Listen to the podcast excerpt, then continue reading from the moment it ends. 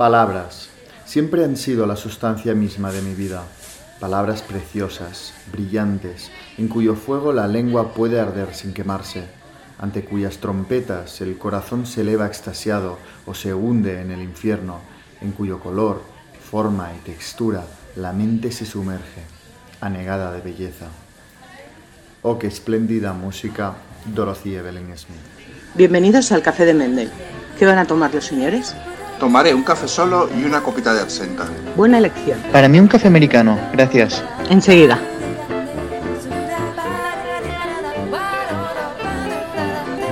Hola José Carlos, ¿qué tal? Hola Jan, hola Jan. Hemos empezado afinando con oh qué espléndida música, pero realmente empezamos desafinando este café de Mendel.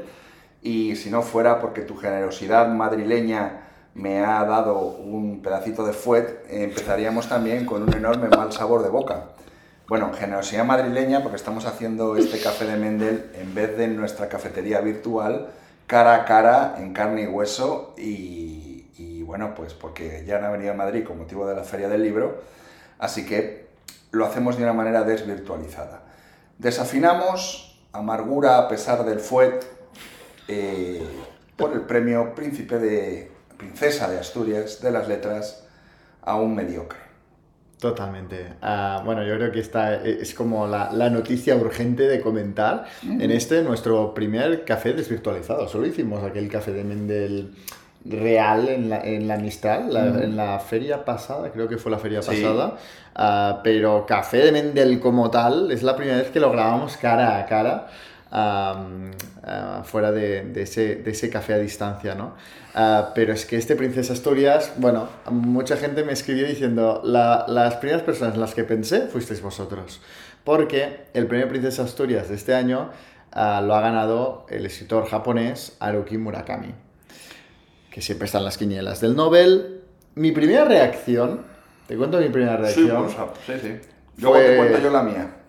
me- menuda valentía de premio. O sea, era como lo fácil, ¿no? O sea, no, ya no fue ni en la indignación de, pues porque yo no entiendo el éxito de Haruki Murakami, ni entiendo su profundidad, porque no creo que la haya, ¿no?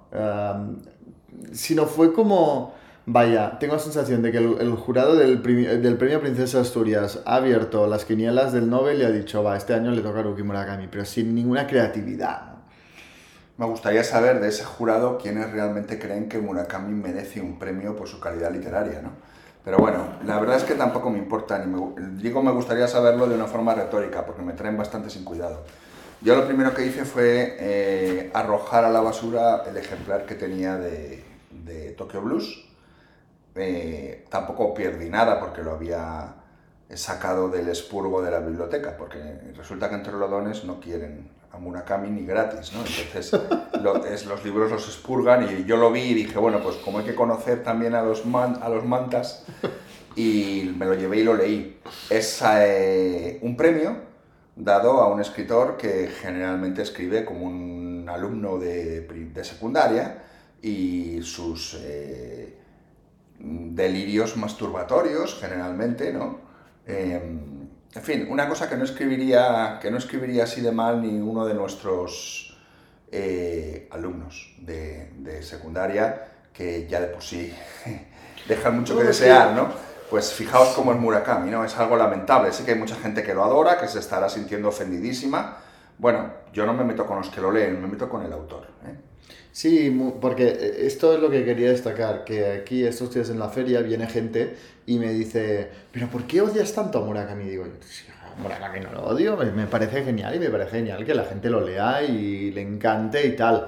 Lo que pasa es que yo creo que es de estos escritores que se lo han sacado, o sea, lo han sacado de, la, de su liga. O sea, es un escritor que me parece genial, es entretenido, pero creo que es evidente que no está en la carrera para el Nobel o, para un premio como el Princesa Asturias. No está en esa de- liga. Es de como tercera división. si se lo dieran a Dan Brown o a Carlos Ruiz Zafón. Nadie pidió nunca el Nobel para Carlos Ruiz Zafón o para Dan Brown porque todos sabemos, tienen mucho éxito, muchos lectores, eh, en sus registros son buenos, enganchan y tal, pero no juegan a esa liga. Es de tercera división. Como si dieran un premio, una estrella Michelin a un bar de, la, de, de, pues de zona de, de descanso, ¿no? bueno, no toca. Y, y- y- no, no creo que sea ofensivo. Es separar, decir que una cosa es una cosa y la otra es la otra. Ah, y, y- hay escritores que juegan en una primera liga que abren nuevos caminos en la literatura. Ya discutimos lo que para nosotros debe tener un libro para que sea premio Nobel o para que sea futuro clásico, ¿no? Pero eh, Murakami no tiene. Te puede enganchar más o menos, te puede interesar incluso lo, lo que te cuenta, pero no juega en esa liga. No, no, no juegan esa liga. Así que también es una respuesta normal, ¿no? Los, los premios generalmente literarios, al menos en España, suelen ir a los mediocres, a la mediocridad, y está en la línea de premiar cosas mediocres, insulsas y productos, productos comerciales que tienen detrás mucho marketing y poca literatura. Pues nada, ahí tenéis a Murakami premiado y que lo disfrutéis. Se suele hablar del premio Franz Kafka y del premio Princesa de Asturias como antecesores de la, pues, los que anticipan el Nobel. ¿Tú crees, y ojo con tu respuesta porque esto se va a quedar aquí, nuestros cafés son inmortales, no caducan, no se enfrían. ¿Tú crees que Murakami va a ganar el Nobel algún día? Esta, esta pregunta es criminal, porque como el Nobel hace, el comité del Nobel hace disparates y lo que le da la gana, no puedes decir que no. Eh, no puedes decir que no. Y no lo sé, no lo sé. Es posible que lo gane, es posible que lo ¿Sí? gane. Es posible. lo veo. Tú no lo ves, ¿no? No. Es posible que lo gane porque, porque mm, toman decisiones absurdas, ¿no? O sea, si el Nobel fuera una cosa seria siempre, eh, nunca lo ganaría. Ganaría antes el Cervantes, que es... Sí, pero creo, sí, pero creo que cuando la Academia Sueca ha roto con todo e incluso en sus decisiones más polémicas, siempre ha ido como que se ha pasado de alternativo, como Bob Dylan, ¿no? Fue como, es que yo rompo con todo y ya pongo a un músico tal. Pero poner justamente a la persona que más se espera, tan comercial, tan... Yo Academia Sueca no la veo. No lo sé, pero... No hay ningún ejemplo de, de que haya premiado a un escritor como súper popular y que todo el mundo... ¿No? ¿No fue el camino que hizo Cela, príncipe de Asturias Nobel? Pregunto, ¿eh? Ahora, también te diré que... Cela era tan comercial a nivel Sí. También internacional. te- pero también te diré que este mismo camino no lo hizo Cadaré, para mi desgracia. Príncipe de Asturias. Pero bueno, no sido todavía Nobel. está tiempo, todavía está tiempo. Pobrecico. A ver. Pobrecico. Yo creo que está aguantando solo por esto. Está ¿eh? aguantando. Ahí, Claro. como puede. Entonces, por eso te digo, ¿no? Que mm, tampoco es una cosa que se cumpla matemáticamente, ¿no? En fin, cuanto menos premios le den a, esta- a este hombre, mejor. ¿eh? Sí, sí. Bueno, sí. O sea, sobre todo esta categoría de premios. Es una vergüenza, pero forma parte de la vergüenza general que es todo lo que tiene que ver con la literatura en este país que se llama España, así que tampoco debemos escandalizarnos. Y sobre todo podemos hablar de Haruki Murakami porque lo hemos leído. Yo he leído After Dark, he leído Tokyo Blues, Te acompaño en el sentimiento. He leído Hombres sin Mujeres, he leído cuentos sueltos suyos, o sea que, que he leído, lo he leído, lo he intentado Sí, sí. y yo no lo veo... Veo... Yo he hecho hasta talleres, ¿Sabes qué lo, cómo lo veo? Pretencioso. pretencioso. De decir, voy a jugar, o sea, voy a hacer cosas muy, también Paul Auster va por ahí, a hacer cosas muy inesperadas, a muy alternativas, para que se huela una profundidad que no está. Juega a que el, el- el- el- el lector intuya algo que no hay. Detrás de bambalinas ahí no hay nada. Es la banalidad de la literatura. Totalmente. Es, es la banalidad de la literatura. Bueno, pues nada. Murakami, Paul Auster van juntos de la mano. ¿eh? ¿Qué me dijiste cuando, cuando te mandé el WhatsApp diciendo Murakami ha ganado el premio? Pues que lo celebre y se atraga. ¿Cómo, le- ¿Cómo lo dijiste? No sé qué me respondiste, me encantó. Te digo que, pues, que lo celebre y se gaste el premio para curarse la resaca de la celebración. Pues este es nuestro deseo para Murakami. Y bueno, en fin, felicidades a todos los que pues defendéis que Murakami merece este premio. Desde aquí, desde el Café de Mendel. Obviamente el camarero nos llevará a contar ya solo para joder, ¿no? Ah, Supongo. eh, debe ser muy lector de Murakami. Am, pero aquí en general en el Café de Mendel no, no nos gusta Murakami. Es que es así. Y decir otra cosa sería mentir. Mm, Efectivamente, y nos parece un premio lamentable. Totalmente. Mm. Y, le- y a lástima que un- el premio que premió a Juan Rulfo, Cadaré, ah, bueno, este Olimpo, en este Olimpo literario entra Murakami, de, Bueno. nuevo, de nuevo vecino. Es que los premios eh, se hacen grandes con los nombres de los premiados. Entonces, claro.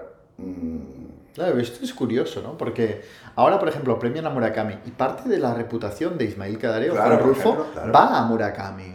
Claro, claro. ¿no? O sea, es como que la reputación de todos estos premiados anteriormente es como que lo comparten dentro del premio, ¿no? Toda Sí, esta sí. reputación, hacen una, una sopa de reputación, de prestigio, ah, que viene a representar el, el premio.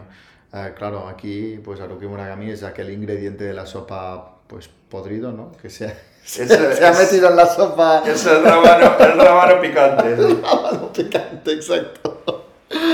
En fin, estos días estoy en la Feria del Libro de Madrid, ya te contaré pues, pues cosas que han pasado y cómo, cómo está yendo. Eh, ahora mismo, mientras estábamos haciendo este café, no sé cuándo se va a publicar, pero mientras lo estamos haciendo, quedan tres días de, Feria del Libro de Madrid, Ah, pero es que mucha gente me viene a felicitar por el, por el, por el café de Mendel, por este podcast. Yo se lo, se, se lo agradezco a todos y les digo, tiene mucho mérito. Nos salimos de nuestro asombro. Tiene mucho mérito. Ahora lo comentábamos antes de empezar a grabar con José Carlos, que realmente empezamos esto sin ninguna ambición Y pro- segui- y segui- profesional. Y seguimos sin ninguna Y, ambición. y seguimos sin ninguna ambición. Fue como realmente yo me apunté por el placer de hablar con, contigo, con José Carlos, ah, y de pasárnoslo bien y estamos alucinando con, con las anécdotas que nos contáis. Y también venía mucha gente apuntada a tus talleres. Mira. Es impresionante. O sea, es impresionante la cantidad de gente que está apuntada a tus talleres ah, y cómo es que no, no paras de hacer, además con una gran selección am, que tienes en el... Es que esta es, esta es otra cosa que a mí también me hace que no salga de mi asombro. Eh, bueno, eh, estamos acabando el curso. ¿eh? Nos queda, hemos hecho la señora Dalloway, nos queda hacer eh, Un caballero en Moscú, de Amor Towles, que es un tocho, Carson McCuller, El corazón es un cazador Oh. solitario, y Ona y Salinger, de Beck Vedder. Y con esto y un bizcocho nos metemos en julio. En julio tengo talleres todos los días menos los domingos. ¿Hay una bomba? Pasa algo. Bien, ya pasó el pitido. Era un, era un pitido de alerta, de alerta de, de que tengo talleres todos los días de julio, incluidos los sábados. Entonces, ¿qué, qué doy en julio? Por si alguien todavía se quiere apuntar. Doy una selección de los mejores talleres del año junto a algunos clásicos de toda la vida. Clásicos de toda la vida. Stoner. ¿eh? Lo vuelvo a repetir. Pero doy eh, en julio, repito el curso de crítica literaria. Los miércoles ya está lleno, entonces lo doy también los cuatro sábados por la mañana, de 11 a 1. Y luego doy los mejores talleres que han funcionado este año pasado. Basilisco, Butcher Crossing, eh, La Montaña Mágica, Lolita, El Ruletista, El Palacio de los Sueños, Solenoide, Los clásicos. Te faltaría aquí la Divina Comedia. La Divina Comedia doy el infierno, doy el infierno en julio. Así que ya sabéis, ahí tengo talleres de lunes a viernes y también los sábados todo el mes de julio. Y luego, en agosto, voy a dar también talleres. ¿eh?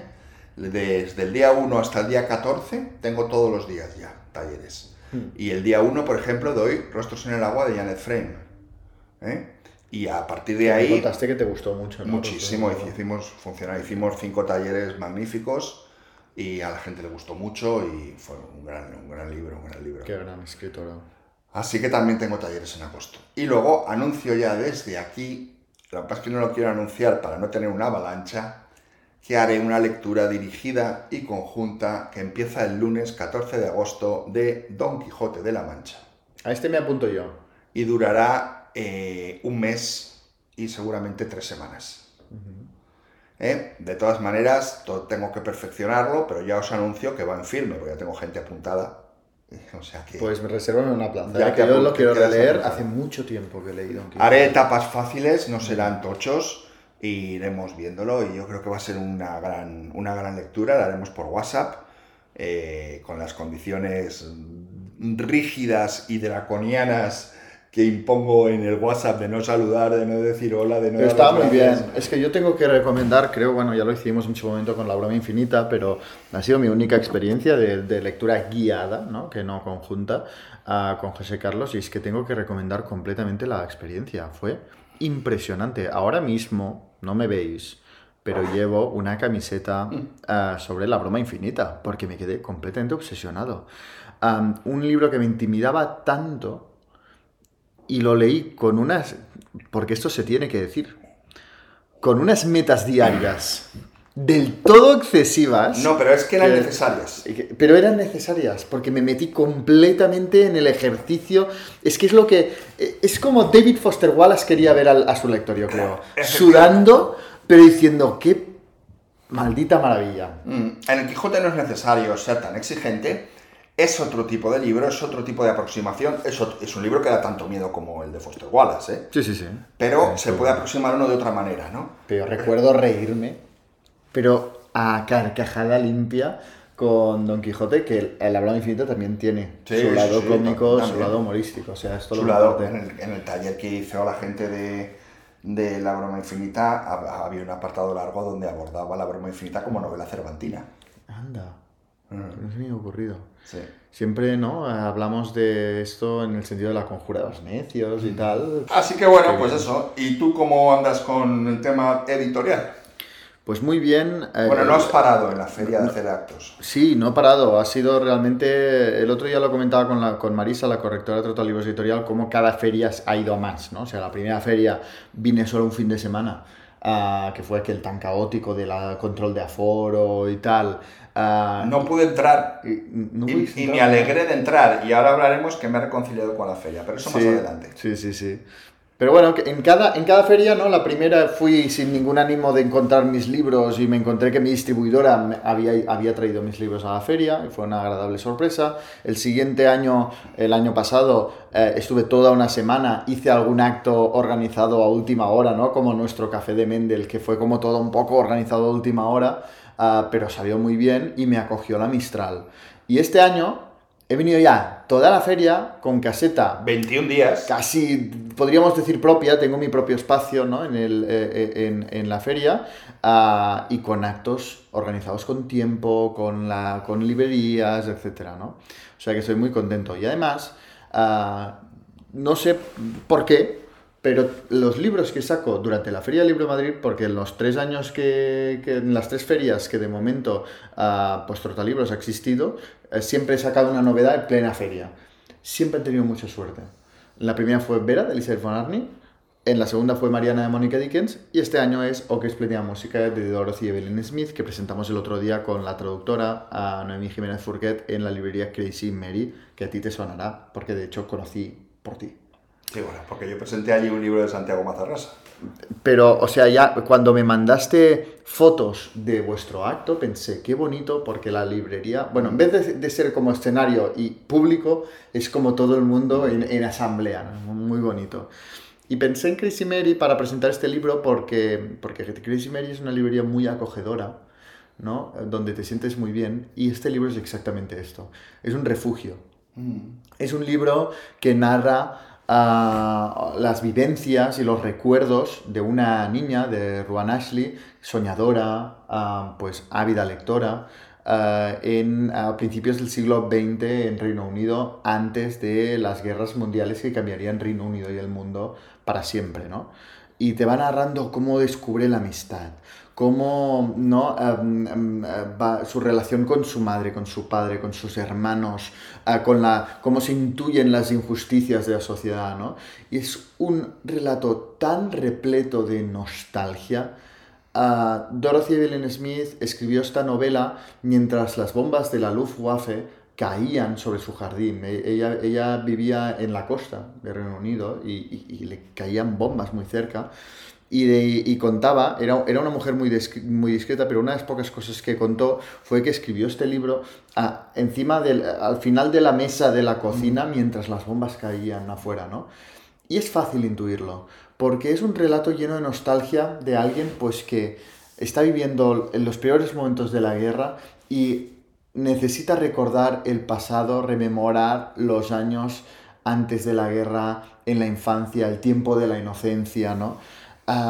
Se publicó el año 1943, exactamente el mismo año en el que en Estados Unidos se publicó Un árbol crece en Brooklyn, y toda la crítica y todos los lectores lo, lo, llamaron, digamos, el equivalente británico a Un árbol crece en Brooklyn. Lo que pasa es que por esas cosas de, de la vida, que José Carlos y yo conocemos también, uh, pues Un árbol crece en Brooklyn se erigió en clásico imprescindible de las letras estadounidenses, y O que Música cayó en el olvido hasta que en 2020 la Biblioteca Británica la, recuperó con gran éxito uh, por los lectores uh, contemporáneos. Es un libro realmente mmm, que parece fácil, pero de fácil no tiene nada que eh, esconde una gran sutileza, una, un mensaje entre líneas en todo momento, uh, donde aborda infinidad de temas y que sobre todo respira verdad. No necesitas saber nada de, de, Dorothy Evelyn Smith para saber que todo lo que está contando está como mínimo inspirado en su mm. propia vida um, y que se lee en todo momento con una sonrisa en los labios, pero con una sonrisa un poco melancólica por esa nostalgia. Uh, llegas a sentir nostalgia de un tiempo que tú no has vivido como lector, pero, pero, pero te lo transmite tan bien que echas, en, echas de menos los tiempos que rememora. Uh -huh. Bueno, pues esta ha sido la novedad de feria, pero debemos añadir uh -huh. que Jan eh, debe tener allí en el Pirineo un cerdo trufero, de estos cerdos que buscan las trufas, pero este cerdo es un cerdo de la guardia porque ha llevado el cerdo y ha ido lisqueando y ha ido sacando ejemplares de la guardia que estaban enterrados, Dios sabe dónde, y ha traído 15 o 20. Y de vez en cuando pone en Instagram, han llegado tres más que esos son los que lo ha encontrado el cerdo trufero. Sí, sí, no, sí. Yo no lo puedo comprender, ¿no? Hay gente que me escribe diciendo, pero qué gran técnica de marketing esta, ¿no? Porque creas la necesidad y tal, y digo, que no hay ninguna técnica los de marketing. Y luego los sacas. No hay ninguna estrategia. La cosa es, yo los tengo agotados, pero de todo el caos este de mi distribuidora que ha dificultado tanto el tuburio y tal, todavía hay caos ahí. Y hay muchas devoluciones que todavía no han ubicado. Tienen como un mar de evoluciones de librerías que todavía no han ubicado bien, ¿no? Y yo me enteré de eso justo antes de la feria y les dije, oye, si por favor priorizad la guardia, porque hay mucha gente que lo busca, no se encuentra, si, a, la que encontréis un ejemplar de la guardia ni lo ubiquéis, mandádmelo a la feria directo. Y van saliendo ejemplares, ¡pam! Siete. Y me llegan siete, vuelan. Y ahora dos. Y me van mandando todas las guardias que van encontrando. Y la verdad es que, es que vuelan. Y yo, bueno, Tú me conoces, José Carlos, eh, tú y yo hemos hablado cuando saqué la guardia, lo hablamos en el café de Mendel. Es impresionante lo que está pasando. Se le caía el pelo. Es, es que... Se, le, se, le, caía el pelo de los nervios que tenía. Es que claro, porque, porque era arriesgado, pero está completamente agotado y a la que salen ejemplares vuelan. Esto pues para mí... ya ir a Iberlibro y comprar los que estén en Iberlibro sí, sí, para sí, venderlos. Por, por 200 euros. Me compro mis propios libros por 200 euros. No, pero la verdad es que es un, un, un, placer porque el libro lo merece. Desde luego. El libro lo merece. Por cierto, agota llena en agosto de la guardia. Se me había olvidado decirlo. Anda, ¿y cómo lo encuentran? Mm, es que gente que lo tiene. Ah, ya lo tiene. Vale, Hay vale, gente vale. que ya lo tiene y que quería hacer taller y que no pudieron hacer los cinco talleres que hice y entonces ahora me han dicho, oye, como en agosto yo actúo a través de petición, o sea, si a mí nadie me pide un taller en agosto, yo no lo hago porque es como el mes de vacaciones, que luego no lo es, porque ya, ya llevo 14 talleres puestos, claro. pero son solo por petición, entonces ha habido una persona que me ha pedido la guardia. Entonces yo luego lo anuncio y generalmente se suman dos, tres, cuatro personas más. Es agosto, estamos de chill, como no hay ningún problema y no me importa hacer un taller a tres personas, a cuatro, a dos, me da igual, ¿no? Vale. Y, y, tengo la guardia a finales de agosto. A ver si hago otra vez aparición sorpresa en el taller. ¿eh? me las estoy reservando para más adelante. Uh, pues si te parece, vamos a vamos la primera pregunta. La primera pregunta es de Fran y dice esto. Hola José Carlos, hola Jan, aquí Fran desde Granada. Tenía muchas ganas de entrar en vuestro café. Lo que pasa es que he esperado a escucharme todos los episodios para no repetiros preguntas. Eh, José Carlos, nos vamos a conocer pronto en el taller de Hamnet. Y Jan, soy el que te ha estado molestando con la búsqueda del ejemplar del libro de la guardia. A ver, tendría 100 preguntas, pero hoy solo dos rapiditas sobre dos libros por saber si os lo habíais leído y la opinión que tenéis de ellos. El primero es El Gilguero, de Donna Tartt. Yo lo leí hace años y me quedé con la sensación que le sobran más de la mitad de las páginas. El segundo es una trilogía, es la trilogía, una saga moscovita del ruso Vasily Aksionov, que lo tengo aquí pendiente porque la edición que sacó la otra orilla viene en un solo tomo y aunque es preciosa, creo que es demasiado peso para esa encuadernación y me da la sensación de que se me va a destrozar el libro cuando empiece a leerlo. Lo dicho, que enhorabuena por el podcast y que muchísimas gracias. Muchísimas gracias, Fran. Bueno, gracias, Fran. Ya, ya pasó el taller de Hamlet, ya, ya nos conocimos. Eh, bueno, yo eh, te puedo decir que el jilguero se ha puesto de moda últimamente otra vez. No sé por qué. No sé si es porque ha habido una película. Mm, ah, ¿ha habido una película? Pues no lo sé, algo así parece. Eh, si tú crees que le sobra la mitad, es que le sobrará todo. Yo no lo he leído. Y respecto, y respecto, no entiendo por qué se ríe ya. en fin, nada, nada. Y respecto a lo de lo, la saga moscovita esta, no tengo ni idea, así que te voy a recomendar tres libros de otra saga, que son la trilogía transilvana del húngaro Miklos Banfi. Y ahí me quedo. Bueno, yo tampoco te puedo, te puedo ayudar mucho en los libros que has comentado. El de Donatart sí que cuando lo sacaron me llamó la atención por ese boom que tuvo, ah, pero es que, es que es un tocho tal y tengo tantos tochos por leer. Por ejemplo, el otro día lo comentábamos, ¿no? Esos, la montaña mágica, mágica Ana Karenina. Ah, tengo todos estos tochos por leer y me voy a meter no. Esto así queda. Vamos con otra pregunta. Muchas gracias, Fran. Ah, vamos con otra pregunta. Adelante, Francis. Lo primero que conocí del café de Mendel fue a, a un RR Martin que hablaba perfectamente en castellano en Instagram. Llevaba poquísimo tiempo en esa red social. Me sorprendió mucho, le di a escuchar porque lo veía sin su típica gorra y después descubrí que era José Carlos. Poco a poco fui indagando más en esta en lo que decía, cómo lo decía, y descubrí el café de Mendel, descubrí una voz aguda. Hablo de voces, ya hablo solo de imágenes. Y, descubrí a, allá, allá, perdón. Y desde entonces, desde ese, desde ese año 2020, que ya ha pasado mucho, os sigo. ¿Qué decir de vosotros? Eh, muchas gracias por lo que estáis haciendo, sobre todo el podcast, y también por vuestra labor y vuestro trabajo a nivel personal. Creo que es una excelente labor. Eh, quería preguntaros un par de cosas. Una de ellas es, eh, me he encontrado leyendo El arcoíris de gravedad de Thomas Pynchon o la saga Fuga de JB de, Gonzalo Torrente Ballester, que hay algunos momentos que, de su narración que no sé muy bien de qué están hablando. De repente cambian mm, y hablan de otra cosa. No sé si es debido a su genialidad y quizás yo no les, no les sigo, pero me ha obligado. Bueno, muchísimas gracias, Francis. Antes de responder a Francis, porque antes me he quedado en blanco al final de la, de la respuesta a Fran, me he quedado en blanco completamente, pero que quería aprovechar para mm, el hecho de que ha hecho el taller de Hamlet contigo para, para preguntarte qué, qué tal Hamlet. Eh, mm, eh, mm, aceptable. Aceptable tirando a malo. Hamnet es un libro eh, que me ha decepcionado. Es un libro en el que se le ven las costuras que está hecho como para ser un bestseller.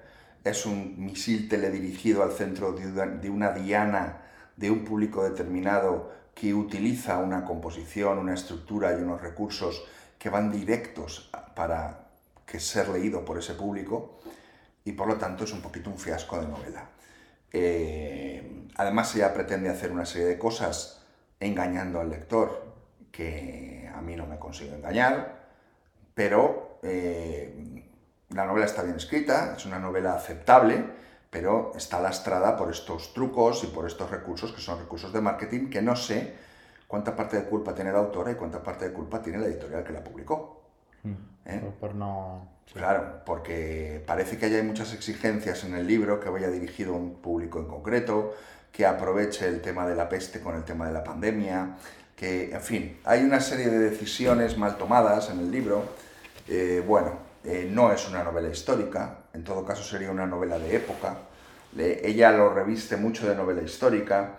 Bueno, eh, me parece un libro mm, flojo, mm, pero no me arrepiento de haberlo leído. ¿eh? Un libro malo es aquel, aquel que te arrepientas, te arrepientes de haberlo leído y te cagas en los muertos del autor. ¿no?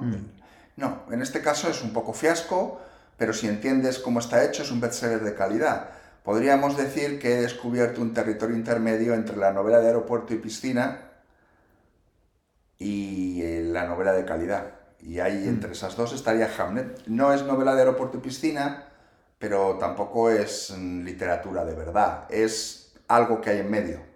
Sí, eh, yo veo un fenómeno de este tipo de novelas. Ah, también ah, yo incluiría Gente Normal de Sally Rooney, ah, que, que también es un poco ese, ese mismo tipo de novelas y crea un fenómeno precisamente por el gran público que abarcan, ¿no? O Exacto. sea, como, como es sí, bestseller comercial, pero está dignamente escrito y además toca las dianas, ¿no? De, pues, de la sociedad actual, ah, tienen un, un- un gran éxito. Estoy completamente de acuerdo contigo. Yo lo leí y dije, está bien, pero está bien. Yo recuerdo perfectamente el episodio de La Peste, que me parece muy bien narrado cómo es se va el desarrollando. mejor la capítulo peste. del libro porque sí. ahí ella demuestra que no es la escritora que leemos en el resto de la novela. Porque en el capítulo de la peste se convierte en una, en una escritura, en una escritora de ahora y administra los recursos modernos de la sobremodernidad. Con cuidado, no vaya a ser que el lector abandone el libro. Pero ahí ella se suelta. Ahí se suelta. Por el resto del libro no se suelta, esto es una imposición editorial Mm. o una búsqueda de conseguir un objetivo de mercado. Por lo tanto, esto da mucha lástima. Este, y para mí el, el final también es muy bueno, ¿no? Porque ah, es que, claro, yo soy tan obsesionado de Shakespeare que es que, eh, claro, al- hay una imagen al final de Shakespeare.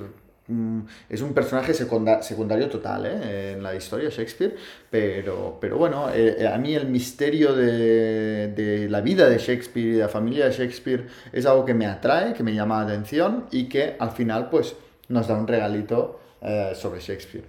Y esto me lo solucionó y para mí fue un aprobado, pero ese fenómeno no, quizá no me lo esperaba.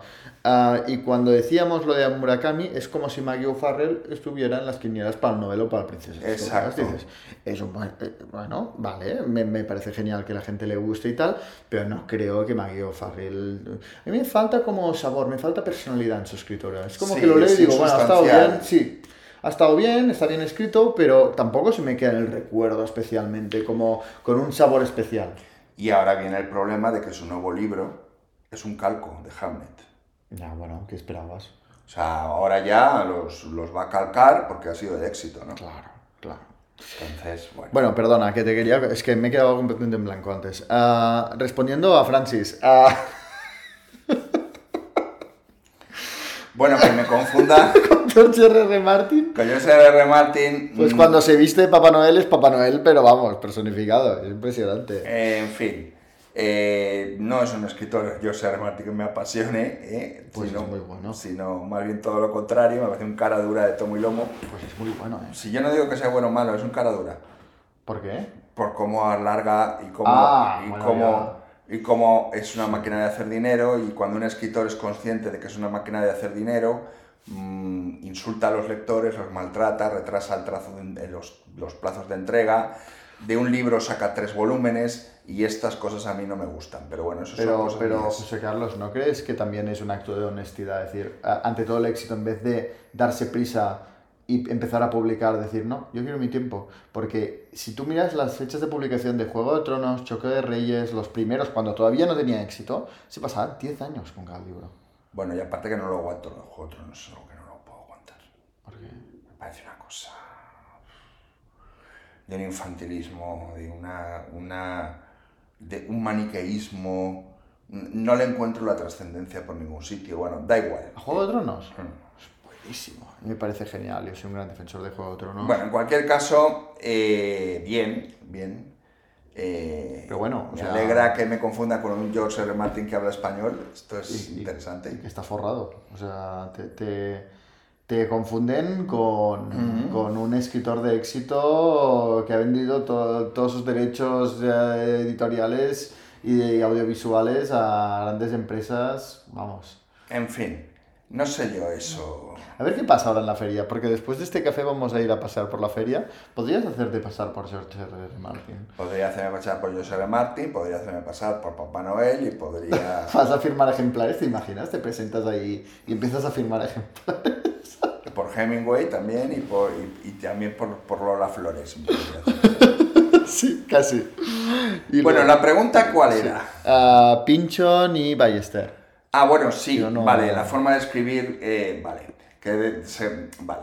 Primero, Torrente Ballester lo que nos presenta en la saga Fuga de JB es una especie de realismo mágico a la gallega, donde hay muchas derivaciones de la realidad vista desde una realidad transformada, ¿no? Esto mismo hace Thomas Pynchon, ¿no? En el arcoíris de gravedad. Eh, se pone a hablar de cosas, eh, no sé cómo lo definía exactamente, que parece que no vienen al caso, pero sí vienen al caso, porque estas dos novelas, y me centro ahora en el arcoíris de gravedad, eh, eh, todo lo que se cuenta mm, está como dentro de una circularidad y está unido, ¿no? Y todo tiene sobre todo, he aquí el asunto, un enorme poder simbólico. Entonces parece que igual no te está contando algo que tenga relación con lo anterior, pero simbólicamente lo tiene. O sea, eh, la escena de los Umpalumpas, que es una reescritura de la, de la fábrica de chocolate, que es una fábrica de V2, de bombas nazis, ¿no? Pues ese, ese- esas- esa parte larguísima, toda es realmente simbólica, ¿no? Y lo que hace la posmodernidad, que toma un mito, lo deconstruye, se burla de él y desde él construye otra cosa, ¿no? Bueno, pero si vamos a lo simbólico, al final está hablando de lo mismo, aunque parezca que no, tiene hilazón, ¿no? O sea que esa es la respuesta que le puedo dar. Bueno, yo no he leído ni uno ni otro, así que poco te puedo ayudar. Poco puedo aportar yo más a lo que ha comentado José Carlos. Nada, súper rápidamente. Tema de la Feria del Libro de Madrid. Vamos. Porque es, bueno, hay una novedad aquí, que es que por primera vez José Carlos ha vivido la Feria del Libro de Madrid con ilusión. Sí, la culpa la tuvo... eh, La culpa Laura. la tuvo. La, la culpa la tuvo Laura de Girasol Librería, que me propuso ir a firmar eh, y ya verdad es que yo no, no tenía muchas ganas, ¿no? Pero me dijo que había elegido que para ella era muy importante que fuera a firmar Tony Sala en un lado de la caseta de Girasol y a la vez yo en el otro. Y entonces eso fue lo que me ganó, porque me hacía ilusión ir, conocer en persona a Tony Sala y lo de menos era firmar, la verdad, que te voy a engañar, ¿no? Luego resulta que todo salió muy bien, y entonces, bueno, pues no sé, yo me sentía contento eh, fundamentalmente por, por tres motivos, ¿no? Uno, por compartir, por compartir firma con un escritor monumental que es escritor, no compartir firma con un presentador de televisión, un piloto de Fórmula 1 o un, no sé, o un no sé, eh, con un escritor, ¿no? Esto me hace sentirme escritor. Yo siempre he tenido muchos problemas a la hora de sentirme escritor, ¿no? De hecho, no empecé a sentirme escritor hasta que no publiqué con ediciones de subsuelo que me trataron como un escritor. En segundo lugar, que no me estaban robando, ¿no? La experiencia que me hizo no volver a creer en la feria del libro fue ver cómo yo vendía libros y la editora de aquella época, de aquella editorial, eh, donde publiqué el libro Casillero del Diablo, edicio- ediciones Shorky, eh, lo digo claro, Valeria, eh, se llamaba, se guardaba el dinero de los libros que yo vendía y luego me hacía una liquidación varios meses después diciéndome que ese año no había vendido libros cuando por ejemplo había vendido 20 en la feria. Entonces ese dinero ya se lo había guardado, ¿no?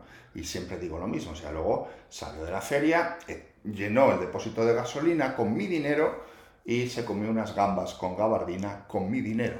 ¿eh? Entonces no quiero ladrones, no quiero ladrones. Entonces sentir que estaba firmando como un escritor y que no había nadie robándome hizo que me reconciliara con la feria, ¿no? Eh, y además tampoco tenía que vocear los libros como si fueran melones, ¿no? Esta tal Valeria me decía, pero, pero, pero véndelos, pero véndelos, pero, pero, pero, pero dile a la gente, agárrales, diles, este es el libro, tal, no sé qué, ¿no? Entonces es una confusión tan tremenda en esta gente, ¿no? Que son editorcillos del 3 al cuarto y que lo único que buscan es enriquecerse, bueno, enriquecerse, lucrarse con las esperanzas de las personas que todo el mundo tiene derecho a publicar un libro, eh, es una forma de interpretar al escritor lamentable. El escritor no es, un, no es un mercachifle, no es un vendedor. El escritor escribe libros y del resto se tiene que ocupar el editor. Y yo he topado con todos un atajo de ladrones espectaculares hasta que llegué a subsuelo. ¿no? A partir de ahí esto se detuvo, ¿no? donde encontré una editora que se dedica a ser editora y que lo único que quiere es que su escritor escriba. Punto. Entonces, claro, estaba en una caseta, me sentía un escritor, estaba con Tony Sala, veía a la dueña de la librería Girasol entusiasmada porque estuviéramos allí, no asqueada y metiéndome un palo, ¿eh? diciéndome, pero pide, vende el libro, vende el libro, promocionalo, ¿no? O sea, entonces esa comprensión de que somos escritores y de que lo que hacemos es escribir, ¿eh? pues es, lo, lo, que me animó y me reconcilió con la feria, ¿no? Así que como este año voy a publicar a falta de uno o dos libros, el año que viene estaré en Girasol firmando los dos libros de este año, si todo va bien. A veces has tenido opiniones muy fuertes sobre la Feria del Libro yo también, ¿eh? O sea, aquí, aquí precisamente Chavo nos caracteriza es que somos muy críticos, también sabemos ¿no? elogiar las cosas que nos gustan del mundo del libro y los libros que nos gustan, pero a la vez también pues criticamos sin fisuras lo que no nos gusta ¿no? del mundo del libro y, y ha sido muy, muy crítico y, yo siempre digo que te entendí muy bien cuando leí tu novela Casillero del Diablo, ¿no? Todo lo que has pasado como escritor, el, el bochorno ante muchas situaciones, la frustración también. pero, por ejemplo, ayer yo estaba en Amapolas en octubre y al igual que, que Librería Girasol, es que es un proyecto, las redes sociales han hecho posible proyectos editoriales como Trotolibros Editorial, proyectos de librerías como Amapolas o Librería Girasol, que está lejos del centro, ah, y, y, y, hostia, con dos ovarios ha, abierto una, una, una, librería ahí, está consiguiendo algo asombroso, que es fidelizar a un público y que, y que la gente confíe en ella. pero, pero Laura también me dice, pero yo hay cosas que, aunque quizá comercialmente no salgan, y yo me he hecho librera por eso. Y yo me siento muy identificado con esto porque yo también yo podría ser abogado y cobrar más. Si no lo he hecho mm, y me pongo a hacer una editorial, voy a publicar los libros que me gustan, cómo me gustan, uh, comunicándolo como me gusta. Uh, y, y, esto es algo que, que, va muy bien por, para ser fiel a tus, a tus principios, que esto Laura lo tiene. Um, y también autores como tú. Claro, ir a, firmar, ir, a ir a, firmar, eh, en esas condiciones hmm. era no ser fiel a mis principios. Ahora sí así he sido fiel. Pero es que además todo tu trabajo en redes sociales, en literatura instantánea, en el café de Mendel, te da la oportunidad de comunicarte directamente con tus lectores y dar a conocer tu trabajo como, como hacemos aquí en el Café de Mendel cuando hablamos pues, de tu nueva publicación, de, de tal, ¿no? creo que las redes sociales han hecho posibles proyectos locos como los nuestros, ¿no? Ah, que van contra toda lógica comercial o, o empresarial, ¿no? Ah, y, y, ha hecho posible que tú tengas tu, tu espacio en, en, la Feria Libro Madrid, que fue muy bonito veros a ti y a Tony, porque además ya sabes que sois dos escritores que no, no solo sois dos pocos escritores contemporáneos que me gustan, sino que tenéis mucho que ver lo que habéis escrito, ¿no? Te, tiene mucho que ver. Que por cierto, hablaste con Tony Sala.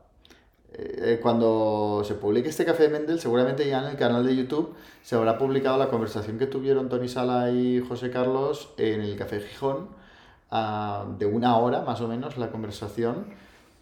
Uh, no sé, uh, impresiones, es que bueno, todavía tú y yo no hemos hablado. Te tengo que agradecer esa oportunidad que me diste de poderle entrevistar, ¿no?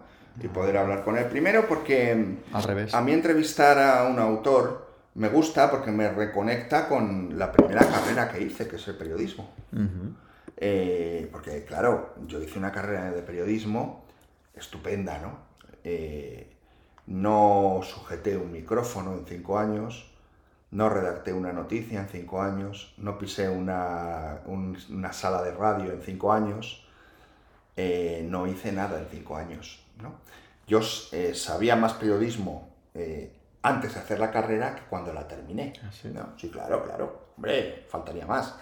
Entonces eh, fue una carrera excelente, ¿no? Porque Te enseñaron lo que no se estudiabas hacer. imbecilidades como opinión pública, empresa informativa, la elefantiasis del papel impreso, que todavía no sé lo que es y me cayó en examen, eh, opinión pública, eh, sociología, mm, una serie de cosas muy interesantes, ¿no?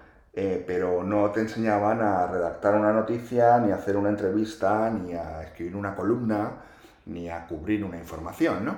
Así que cuando tengo ocasión de reconciliarme y de reencontrarme con mi yo periodista de hace 30 años, pues es muy interesante. Y si es entrevistando a un escritor que merece la pena, del que me he leído Persecución y Los Chicos y que me encanta, pues, y además que tengo afinidad literaria con él, pues claro, es estupendo. Así que fue una conversación eh, muy buena. A mí me pareció más de una hora. Una hora me parece poco porque estuvimos mucho rato. Sí, sí, no ha salido más de 58 minutos. ¿Sí? O, sí, sí, sí. Bueno, No, pues- pero yo estaba detrás de la cámara completamente eh, embobado. Ah, porque teníais un nivelazo los dos, claro, es un placer ver hablar, por ejemplo, si Tony Sala se pusiera a hablar con un periodista al típico que ni ha leído sus libros, pues dices, bueno, va a dar las mismas respuestas que siempre, que ya le he oído decir y tal. Pero cuando habla con alguien que ha leído su obra, que también es escritor, que de carrera es periodista y o sea, la- tus preguntas no eran las que cabría esperar ¿no? en una entrevista plana, sino que ibas al fondo de las cosas y os desviabais. Me encantaba cuando, cuando te empezaba a responder algo y luego se desviaba, empezaba a reflexionar sobre otra cosa y tú le respondías sobre esta... O sea, fue todo muy... que se nota que estáis en un nivel... Bueno, yo estaba embobado, embobado. Bueno, Embobado. muchas gracias. O sea, que muchas gracias a ti. Ah, si te parece, vamos a responder otra pregunta. Venga. Venga, vea, adelante. Hola maestro, ¿qué tal Jan? Qué gusto saludarles por aquí. Em, siempre los escucho con mucha atención, con pluma y papel. Quiero decirles que tengo un librero grande en Goodreads con sus recomendaciones mendelianas. La razón de, mi, de este mensaje es que me gustaría saber su opinión sobre las bibliotecas personales. Las bibliotecas de gente común, bibliotecas modestas como la mía y de otros lectores. ¿Ustedes cuáles, cuál piensan que sea su destino? Eh, ¿Es un despropósito coleccionar libros? Eh, no sé cómo será el mundo. ¿Ustedes qué piensan? ¿Qué harán con sus bibliotecas? Muchas gracias. Hasta pronto. Muchas gracias, Bea. Muchas gracias, Bea. Nos vamos a poner existencialistas. No, no, no, no, no, no. Mira, yo te voy a responder con toda la, sincer- la sinceridad y la sencillez del mundo. La biblioteca personal eh, a corto, a medio y a largo plazo. A corto plazo, un, un Me lo va a dejar en herencia a mí. A cuarto plazo un placer, coleccionar libros, comprar libros, tenerlos, tener más libros de los que puedes leer. Es eh, toda una forma de vida. A medio plazo eh, es un fondo de sabiduría que puedes prestar, legar, ceder, dejar en herencia. Eh, a largo plazo, destruido. Porque todo el papel se destruye, todos los libros se destruyen y porque al final no quedará nada en la tierra y toda esta literatura se perderá y nadie sabrá nunca que ha existido. O sea, el día en que el fin del mundo llegue, Shakespeare no será ni Cervantes serán conocidos para nadie porque desaparecerán. Y, y- y suerte que no te ibas a poner existencialista, ¿eh? Bueno, eh, así que a mí me parece muy interesante y muy útil tener una gran biblioteca porque es uno de los placeres que te puede proporcionar la vida y porque además la puedes compartir y es un lugar de encuentro, un lugar de encuentro de las ideas, está estupendo. Eh, y cuando me muera, ¿qué pasará con mi biblioteca? Pues evidentemente que pasará a otras manos. Hay que tener cuidado a ver a qué manos pasa. Si pasa a unas manos que la van a destruir, o la van a regalar, o la van a malvender y tus libros van a acabar de baratillo, o si, y aquí está el, el reto, eres capaz de que esa biblioteca pase íntegra a alguien. No tengo la solución porque no me lo he planteado y tampoco tendría candidatos. Se lo podría dejar a Jan, pero ¿Cómo que no tienes candidatos? Me tienes delante. Después de tantos cafés, ¿nunca se te ha pasado por la cabeza? Tengo una serie de unos nombres, ¿no? Tengo una serie de nombres. Uno es Arturo Pérez Reverte, al que le, al que le cedería mi biblioteca para ver si así eh, se daba cuenta de que se puede escribir otra cosa. Pero bueno, tengo en esa lista tengo algunas personas y algunos personajes, sí. Algunos les dejaría la biblioteca en plan venganza y a otros en plan regalo. Sí, no, completamente de acuerdo. Yo tengo un carácter muy coleccionista, me gustan mucho las colecciones y yo nunca he tenido ningún complejo en reconocer que mi biblioteca personal no solo es mi, mi pasión que lo quiero leer, sino también es una colección también es una colección y es una colección como tal y me gusta conservarla como una colección y, y, yo soy perfectamente consciente que algunos de los libros de biblioteca nunca los voy a leer porque es que es imposible. Es que quizás si ahora me concentrara solo en mi biblioteca lo acabaría, pero salen constantemente Mm, libros. Yo creo que ya tenemos más libros que años de vida. Sí, aunque si no te compraras ya ninguno más. Mm, No creo que pudiéramos acabarla, no lo creo. Es una buena pregunta esta, ¿eh? Pero. Pero bueno, me da igual. Ah, em, a mí me, me gusta tener mi biblioteca personal, alimentarla, hacerla crecer, afinarla, con mejores ediciones, ¿no? Me gusta ir eh, trabajando en esto, pero tampoco me rompo mucho la cabeza si después. Creo que mm, quizá cuando me muera ya me da igual. O sea, para mí ha sido una cosa para disfrutar yo en vida, que he hecho yo, ah, y si no hay nadie que lo prosiga, pues tampoco pasa nada. Ah, al final los libros siempre los compra gente que los va a valorar, que los va a volver a leer, y si pues mi primera edición de Soledad firmada por Víctor Catalá, que es uno de mis ejemplares... ¿no? Uno de mis, de mis tesoros literarios en mi biblioteca personal, pues lo compra alguien que le va a dar saber, le va a saber dar más valor que mis hijos, por ejemplo, pues me parece genial que mis hijos lo vendan porque para ellos no tiene ningún valor. Que lo tenga alguien Mm. para quien tiene valor. para sí, esto, esto, esto mm, es muy importante. Pero es cierto que, por ejemplo, si mis ah, hijos no salían nada lectores, no tendría ningún problema en dárselo ah, a alguien que, que le, da, le va a dar valor. en Bueno, luego el problema está que todos los libros, en mi caso leídos, están subrayados. ¿Esto es un problema o una virtud? Yo creo que es una Es virtud. un problema para algunas personas. Pues esas personas no son dignos ah, lectores de estos libros de Ya, ser ya, humano. ya. Para mí, y más en tu caso, que eres doctor en literatura, ah, que estás aquí en el Café de Mendel y que la gente te escucha por tus reflexiones, tener los libros anotados. Para mí sería un regalo tener un libro anotado por ti. Y yo anoto los libros también pensando en esto, porque yo me imagino, por ejemplo, que mis abuelos, tener los libros de mis abuelos con sus anotaciones y sus reflexiones. claro, es que esto es muy interesante. Eso es un libro dentro del libro. es Porque yo tengo el libro favorito de mi hermano, eh, Vaya. El de Pessoa, ¿no? el libro del desasosiego, es la leche. Mi hermano sobó y anotó tanto el libro del desasosiego que se tuvo que comprar otro. Pero esto es precioso. es Y el otro está igual, y tengo los dos. Los tengo como joyas. Y entonces cuando leo partes del libro del desasosiego, ¿a quién leo? ¿A Pessoa o a mi hermano? Es, es maravilloso. Se confunde. Y me lo trae de recuerdo a mi hermano, claro, hace que mi hermano esté presente, ¿no? Ujú. Eh, Y tengo algunos otros libros, La Metamorfosis, que también está machacada por él, ¿no? Entonces esto es algo extraordinario, la verdad que sí. Qué bonito. Pues a esto me refiero. Son Pero, por ejemplo, mi padre, pues no leía, no tengo ningún libro anotado de mi padre, ¿no? Ya lo siento. Bueno, esto, claro, siempre depende ah, de, de- de quién sea más lector o menos, pero incluso de un desconocido a mí me interesaría. Sí, sí, Es sí. algo que me, me, me A apasiona. veces Para mí compras libros de una- segunda mano y te encuentras anotaciones y dices, fíjate esto, ¿no? Este Y señor. según qué nivel, a ver si son anotaciones de un alumno de bachillerato que Ya. está haciendo apuntes para tal, no.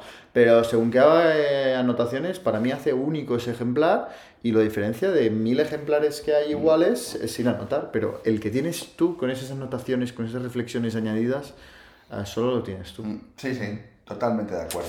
Bueno, no sé si le hemos contestado, pero Que mi tío, por cierto, es súper lector y sus dos hijos son cero lectores y siempre me dicen, te voy, a- cuando me muera, toda la biblioteca Toda para la ti. Y biblioteca yo, para ti. y yo ahora ya empiezo a pensar, ¿y dónde la voy a meter? Porque tiene una biblioteca, claro, toda una vida. pues no la dejes pasar. No, no, ni pensarlo, porque tiene tesoros ahí.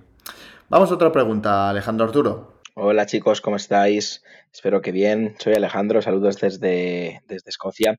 Eh, nada, eh, primero quiero también saludar de forma especial a José Carlos, que estuvimos hablando el otro día, ya que resulta que él dio una masterclass eh, sobre distopías cuando yo estudiaba Historia del Arte y fue un bonito reencuentro el otro día cuando lo comentamos por Instagram. Por otro lado, tengo varias preguntas, probablemente tenga que enviar dos audios. El primero de todo, la primera de todas, ¿qué opináis de los Pulitzer de este año? Ha, habi- ha habido un, un empate, ha habido un ex aequo y tenemos Devon Copperhead, que por lo que veo no está publicada en España. Según se anunció, la compré, aún la tengo ahí para leer. Por lo visto es un retelling de David Copperfield, de Charles Dickens. Y luego tenemos por otro lado eh, Trust de Hernán Díaz, que es argentino, pero escribe en inglés y está publicada por Anagrama nombre de Fortuna. No sé si, sobre todo quizá esta última más que la otra, podríais decirme algo de, algo de ella.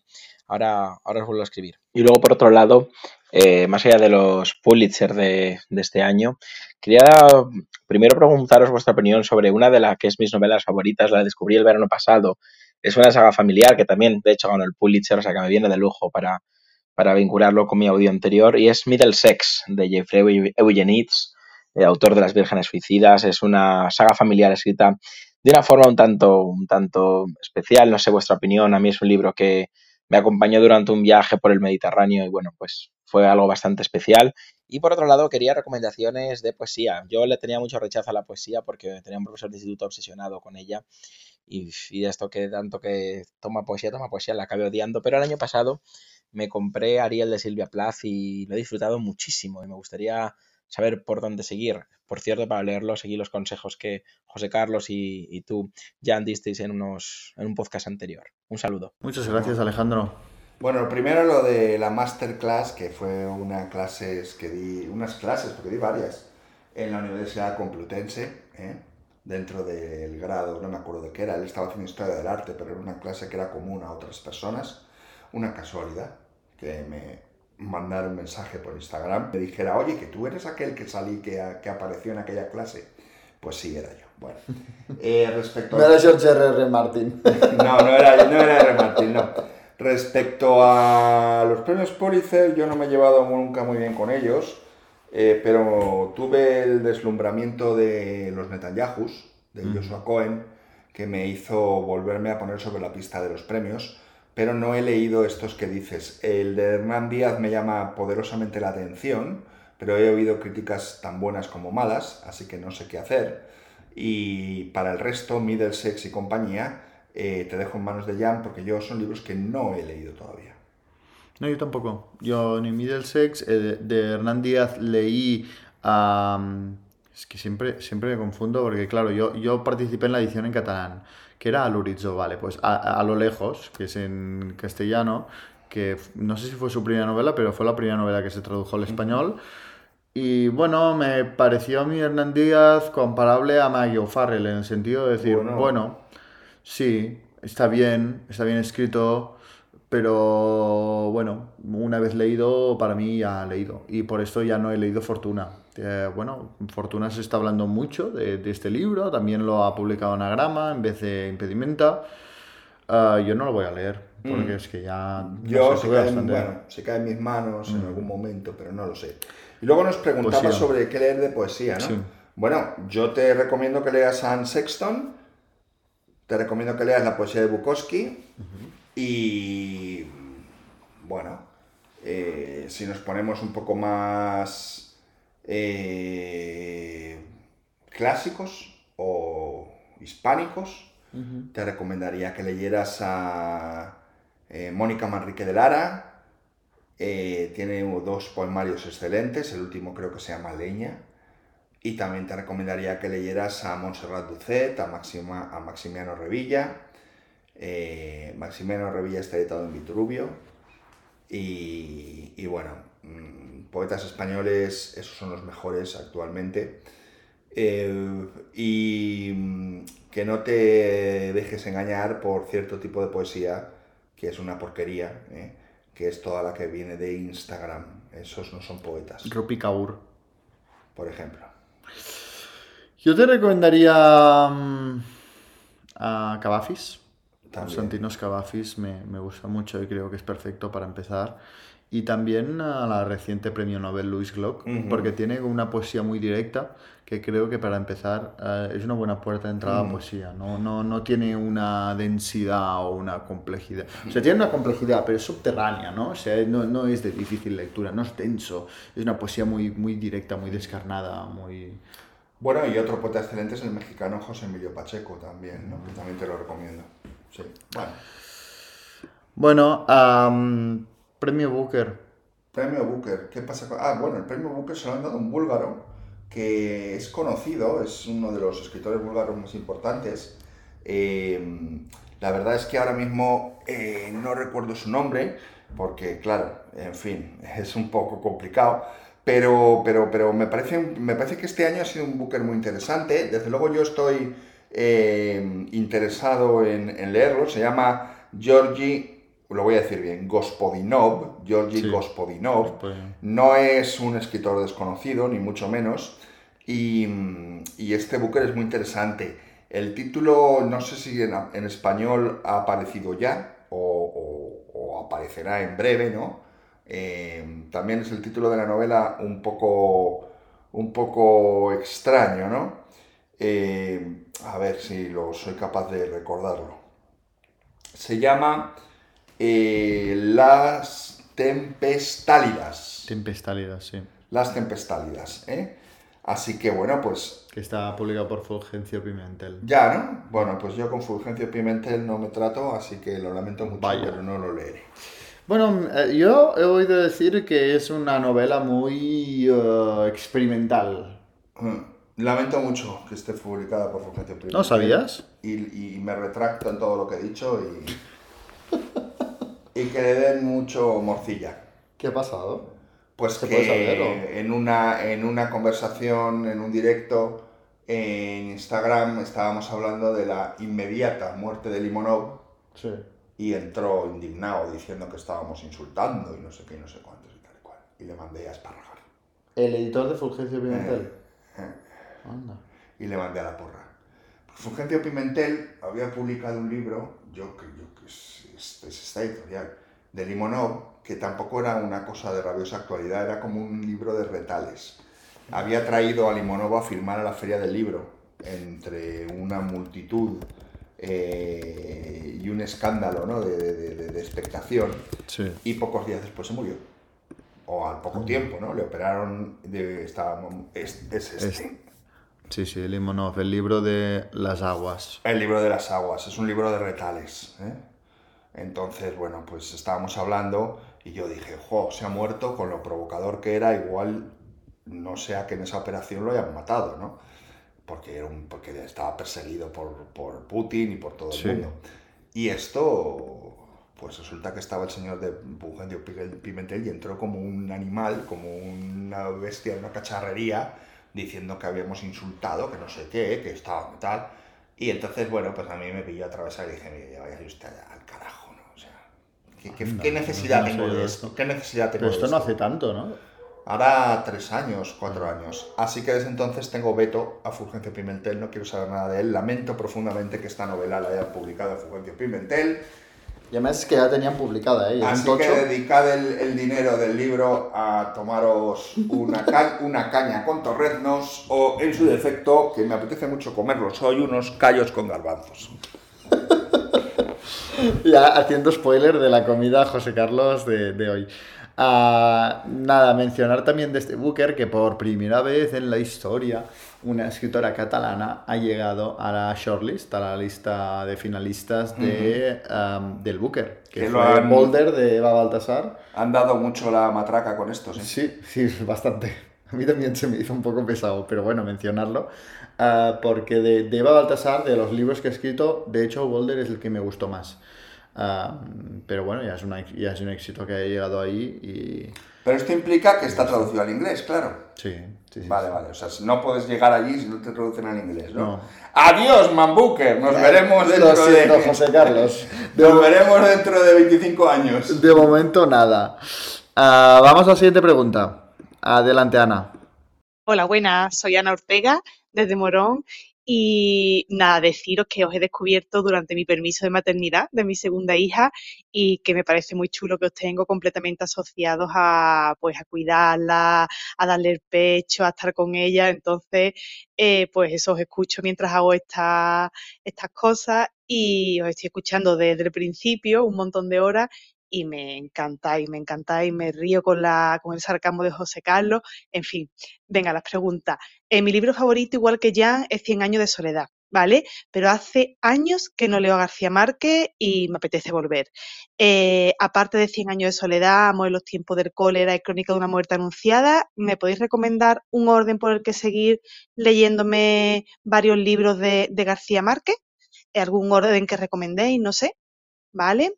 Y otra cosa, La última, pues tengo ahí un poco de, de- de guerra con los que No sabemos con qué tiene guerra. Bueno, em, Gracias, Ana, ¿eh? Es un- Gracias. Es, un placer acompañarte en estos momentos Sí. de, de tu día. eh, esta niña, creo que ha dicho niña, ¿no? Sí, que- ya le convalida, ya se puede saltar la primera cartilla y todo esto, porque ya, ya ha habido tanto el café de Mendel Ya lo ha mamado. que ya pase, ya pase directamente a examinarse de escritores latinoamericanos. Eh, el otoño del patriarca es mi recomendación. Sí, a ver, si eh, de los libros que has leído, de los libros que no- todavía no has leído de García Márquez, el- mi favorito es El otoño del patriarca. Pero también me permito para reconectar con García Márquez después de tanto tiempo, recomendarte un libro de García Márquez que no es demasiado conocido y yo no entiendo por qué, porque es buenísimo, que es Del amor y otros demonios, que es un libro absolutamente increíble y que es quizá más menos denso que el otoño del patriarca, ¿no? Y por supuesto sus relatos. Sus relatos. Cualquier libro de cuentos eh, vas a acertar, me- bueno, me- menos Ojos de perro azul, quizás es más experimental, Sí, pero es aparte que hay de relatos este, muy complejos, ¿eh? en Ojos de perro azul sí, luego los otros ya son más asequibles. Así que esta sería mi recomendación.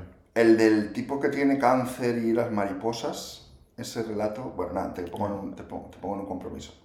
Ahora, ahora no caigo. Bueno, es que no me acuerdo del título, me, me pareció una cosa increíble. Bueno, da igual. No, el otro día estaba leyendo unos cuentos sueltos de García Márquez y estaba maravillado. Es decir, madre mía, porque desde la última vez que leí los cuentos ha pasado mucho tiempo. Yo como Mm. lector he cambiado mucho. Y a veces tengo un poco de miedo de decir, quizá García Márquez en aquel momento en sus cuentos te, te encantaron Vale. porque estabas todavía, ¿no? Como virgen en muchos campos de la literatura y nunca habíais visto nada igual. Y ahora lo leas y quizá ya no lo veas así. Y me volvió a fascinar. Mira, esto ya lo he contado alguna vez, creo. Es para los muy cafeteros y lo vuelvo, vuelvo a lanzar, ¿no? El, el enigma. Recuerdo, yo tendría 20, 20 y tantos años, que Televisión Española hizo una serie de, en capítulos basada, cada capítulo, en un relato de Gabriel García Márquez. Esto no lo he soñado, esto es cierto. Pero no sé qué serie es, qué título llevaba, Esto no lo he visto nunca. ¿eh? qué relatos eran, pero los vi, los veía. Era una vez por la noche a la semana, tuvo mucho éxito y fueron como 7-8 capítulos de 7-8 relatos. Lo lanzo porque estoy seguro que alguien que sea como yo veterano se acordará y me podrá dar más información. Yo llevaba toda la vida hablando, sobre todo también con Gema en casa y tal, de una serie de televisión que se llamaba La Frontera Azul, que era de chinos con katanas y que se abrían, se abrían las tripas por menos de nada, y que se llamaba La Frontera Azul y que ocurría en un sitio que se llamaba Lian Shampoo. Con todo el mundo con el que he hablado, cara de póker, no saben de qué les hablo. Hasta que llegó Tony Sala. Ah, sí. Y, fue- y me dice, aquellas series de antaño como La Frontera Azul. Y Es yo digo, verdad, sí, sí, ¿qué me sí. estás diciendo? El Lian Shampoo, por fin alguien demuestra que lo que, que no es un sueño y que fue realidad. Estáis conectados, tú y Tony estáis y conectados. que fue realidad, que existía, ¿no? Bueno, pues lo mismo pasa. Esta serie existió y eran muy buenas adaptaciones de los cuentos de García Márquez. Y con esto proseguimos. Bueno, yo te quería contar que eh, este mes he estado leyendo mucho ruso. Sí, sí, sí, un cóctel ruso muy interesante. Sí, sí, sí. Eh, eh, si te parece, te, te cuento muy brevemente lo- la- las lecturas de la que me ha gustado menos a la que me ha gustado más. Ah, la que me ha gustado menos, que no quiere decir que no me haya gustado, El jugador. es el jugador de Dostoyevsky. Porque quizá me, me esperaba otra cosa. Me he encontrado un relato, claro, es que lo escribió en que en, en- en- Lo escribió por deudas. Sí, pero en un mes. En- o- sí, sí, sí. fue- era para- hay una historia muy larga de eso. Porque si no perdía, los tenía, de toda su obra. tenía hipotecados los derechos de toda su obra y lo iba a perder si no le entregaba un. Bueno, y de, novela. hecho, y de hecho, cuando se presentó para entregarlo, el editor fingió no estar.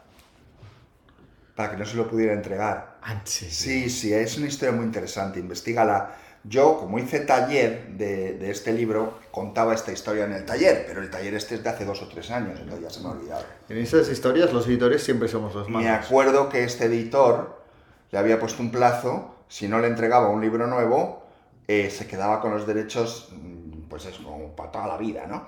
Y entonces cuando fue él a entregar el libro, el editor no fingía que no estaba para que no se lo pudiera dar. Pero no me acuerdo cómo se solucionó la treta, pero salió triunfante. Qué interesante. Nada, yo esperaba del jugador un relato sobre la adicción, sobre la ludopatía, sobre la adicción al juego, y aunque es una cosa que está más o menos presente, me he encontrado un culebrón. ah, es un vodevil. Es un vodevil. Sí, no me lo esperaba, no me lo esperaba. Que esto eh, es más culpa mía que otra cosa, ¿eh? Pero no, no, me esperaba una, una, una, una cosa más profunda, ¿no? Más incluso oscura, que todo ese lío de faldas de amor, de no sé qué, que al final el juego casi te diría que es circunstancial Que en la son persona- personajes decadentes. Sí, pero para mí eh, Dostoyevsky, eh, me encuentro el Dostoyevsky que me gusta en la siguiente que leí, que fue el doble. El doble es, es- bueno, eh, creo que antecede a Kafka, o sea, es el Sí, pre-kafkiano, pero que te, te- te transmite la angustia eh, y la, la- la represión de, de Kafka. Es eh, la, la historia de un, de un funcionario medio. ah, ¡Ay, la literatura y los funcionarios! Pues es que ves, ya funcionario, que es muy Kafka esto ya, porque los funcionarios ya... y muy de. Y Y de- Maupassant, en cuanto te descuidas, hay un funcionario. Pero es que yo mismo, que no soy escritor, cuando tengo que hacer algún trámite me vienen ganas de escribir cinco cuentos. Y tienes tiempo para pensar mientras esperas en la sala de espera. Sí, sí. Ah, nada, es un funcionario muy mediocre que de repente eh, se encuentra con un personaje que es exactamente igual que él, con el mismo nombre, pero que a diferencia de él es como un superhombre, ¿no? Es como un tío que todo lo que en él es timidez, es inconstancia, es tal, este es oportunista, es como Dr. Jekyll y Mr. Hyde, ¿no? Ah, a través de este doble, Dostoyevsky va creando como un una desdoblamiento de la, de la personalidad en el que, pues, por un lado, ah, tenemos a- a- al ser bueno, pero en el sentido también como un poco cobarde, ah, ¿no? Pequeño, tal, y el otro que, que pisa a todo el mundo y al primero, pues a... Esa miseria y esa soberbia rusas. ¿eh? Las dos cosas Sí, son sí, típicamente rusas. ¿verdad? Y como hemos acompañado al jugador con una anécdota, esta también tiene su anécdota, que es que eh, después de, de- de su primera novela, Pobres Gentes, que era más social y tal, se había ganado el favor Dostoyevsky de todos los lectores rusos y críticos y todo el mundo estaba esperando a ver qué, qué va a sacar y tal, y sacó esto. Y dijo, ala. ¡Hala! Aquí os lo quedáis. Y, y dejó a todo el mundo, bueno, no gustó nada la crítica, ¿no? Porque es mucho más experimental, es pre-kafkiano, o sea, imaginaros. am, y no gustó a nadie. Y sin embargo, a mí me, me, wow, me, me ha gustado mucho. Y tiene fragmentos tan bien escritos, tan. Es una ida de olla. Es una ida de olla, ¿eh? Bueno, eh, pero, pero no te puedes distraer ni un momento, están pasando cosas todo el rato. Y finalmente, ya de forma rápida, ah, el que me ha gustado más, La muerte de Iván Ilich. que tenemos taller en septiembre. Este es impresionante, no os lo podéis perder si hay taller además, porque es una novela muy breve de Tolstoy, pero que una vez más, como me pasó con La felicidad conyugal, am, Tolstoy demuestra que no necesita mil páginas para mm, transmitirte temas tan complejos como la futilidad de la vida, lo rápido que pasa todo, la, la gravedad de la muerte, es, es también un funcionario. También, También un esa- esa pa- funcionario. ese principio, que esa pandilla de juristas, ¿no? Que, son, Sí, sí, sí, sí, que están en la escalera y ven bajar el ataúd de uno que ha muerto y la inmensa felicidad que sienten porque ellos no van dentro. ¿no? Claro, Es claro, que ve- con eso lo dice todo la novela. También, por si os parecían pocos los temas que he mencionado, la hipocresía de la sociedad, ¿no? Porque por fuera, ay, pobres, Y están no sé qué, contentísimos. y por dentro dicen, a ver si conseguimos con esto el cargo de tal, ¿no? Sí. Y ves como todo el mundo, eh, y, y la viuda preocupada por a ver si consigue una, una pensión de viudedad, además del Y dinero el que tiene. desmoronamiento del protagonista poco a poco es impresionante. sí. Pero que ves como eh, Iván Ilich, el protagonista, era como estos. Ujú. Era como estos que se alegraban de la muerte por tal, que siempre estaban preocupados de tener más, de tener una casa mejor, de, de impresionar Sí, sí. A, los invitados, de tal. Y luego cuando le llega la muerte, bueno, lo que nos ha pasado a todos cuando se nos ha muerto alguien querido, que, que, que te recuerda lo realmente importante, ¿no? Ah, dices, Es una ¿qué- epifanía, ¿Qué, qué he hecho en esta vida, no? ¿Qué he hecho? Ah, es, es un libro, bueno, que, que marcaría profundamente, yo creo que marca un cambio de rumbo en la literatura de, de Tolstoy ¿Edición? y en la de Nórdica, pero sin ningún No, no, de- es que yo tengo que elegir una edición para el taller y Está estoy bien. dándole vueltas y no me acaba de convencer. Me quedo con Nórdica. Sí, a mí las ilustraciones no me gustan, el estilo de ilustraciones es muy personal, pero lo que es la traducción y el texto muy cómodo de leer, muy bien. Me muy quedo- bien. es de hecho la que recomendaba en la cuando Mientras que el jugador, la edición de Alma... mm, No, yo el jugador lo seguí por Alianza Editorial, creo. Yo creo que es mejor, porque no, no, no me quedé muy contento Pero vale, con yo, estoy mandando la información del de, de Illich recomendando la de Nórdica, ¿no? Sí, Pero yo no lo tengo todavía claro, pero si ya me lo has dicho, pues sí, sí, será, muy será bien, Nórdica. se lee muy bien. será. Hola Jan, hola José Carlos, eh, ¿qué tal? Eh, bueno, yo me, me llamo Mirella y bueno, lo primero, gracias por, por vuestro podcast, me, me dais la vida, me alegráis cada vez que, que os escucho y aprendo un montón de vosotros. Mi duda es sobre un libro que acabo de terminar hace unos días, El, El túnel de Ernesto Sabato. Es un libro que me ha disgustado bastante, me ha descolocado, me, eh, he desubicado muchísimo con este libro eh, no es para nada lo que me esperaba. Eh, básicamente he sufrido bastante. Eh, no sé si esa es la, intención del autor, pero me encantaría que pudierais aportar vuestro, vuestro grano de arena y pudierais explicar qué recursos literarios he utilizado, por qué merece la pena leer este libro y así no quedarme con este mal sabor de boca. Así que nada, muchas gracias y un saludo. Muchísimas gracias, Mireia. Ah, yo creo que la intención del autor, de Ernesto Sabato, era precisamente lo que te ha provocado, ah, el sufrimiento. Creo que quien espere encontrar una historia romántica ahí, ah, es- entras en, la, en una cabeza perturbada, ¿no? Y yo creo que es una de las novelas, yo cuando me dices el túnel de Ernesto Sabato, lo que me viene es como el amor tóxico, ese amor como enfermedad, como que te vuelve peor, incluso peor persona, ¿no? Me recuerda, salvando las, las distancias y siendo completamente diferente, pero me recuerda también al, al amor de en Proust, eh, el, un amor de Swann, que se vive el amor, pero que dices, madre mía, pero qué forma tan fea de vivir el amor, con unos celos enfermizos, un sufrimiento, una, un amor que como el de hielo de Ana Caban, que casi le desea el mal, le, desea el dolor a su amada, porque el dolor es su forma de marcarla, de que sea suya, ¿no? Y de, y de torturarla, y de, wow, dices, madre mía, qué forma de amar, ¿no? Ah, y, es escalofriante y a la vez mm, desgarrador. Creo que lo que sufriste era lo que se buscaba, porque se sufre con este amor. Y si lo sentiste, amor o obsesión, que esto es otro debate, ¿eh? Eh, es, que, es que Ago ha hecho bien. Bueno, eh, vamos a ver. Toda novela se inserta dentro de un género y dentro de una serie, de una serie, ¿no? Por lo tanto, eh, el lector genera una cosa que se llama horizonte de expectativas en función a la serie en la que se inserta la novela. Así que literatura latinoamericana, sábato, tal, y te haces unas expectativas que la novela destruye. Eh, que la novela no sea lo que tú esperabas es culpa tuya, no del libro. Porque el libro es lo que es. Eh, ¿Tú esperas leer otra cosa? Bueno, pues, es- es- o sea, no es culpa del autor. Eh, la novela es una novela eh, psicológica y confesional que uno de sus principales recursos narrativos radica en el principio. Me llamo Juan Pablo Castel, me recordarán por ser el asesino de María Iribarne. Por lo tanto, ya está planteado el asunto. Nos va a contar la historia de cómo y por qué llegó a matar a María Iribarne. Novela confesio- confesional y de prospección psicológica.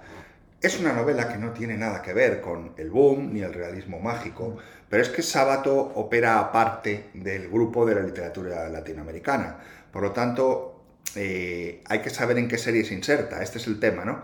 Quizás te aproximaste a Sábato esperando encontrarte a un escritor que estaba dentro de la línea de pues, Borges, eh, Cortázar, García Márquez. Y claro, no es esto, no es esto. De hecho, para, para Cartarescu es el, el Dante. El Dante ¿Ah, sí? ¿Latinoamericano? el Dante latinoamericano. Para mí eh, es un prodigio- escritor prodigioso. Sí, él se refiere al Dante latinoamericano por la construcción que hace en Sobre Ores y Tumbas y Abadón el Exterminador. En esas dos novelas son ver. casi como un infierno, diría infierno purgatorio en una y purgatorio paraíso en otra. O sea, el purgatorio está como, como bisagra en ambas, Sí. ¿no? Así que este es el tema, ¿no? Y estos son más o menos los recursos narrativos que emplea, que no son tan afines al boom y que es un escritor que va por libre.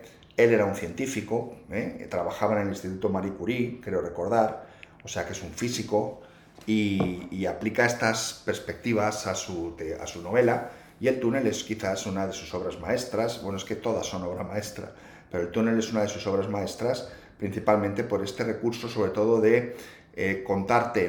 Eh, lo importante ya en el primer párrafo y luego sostener toda la novela desde allí.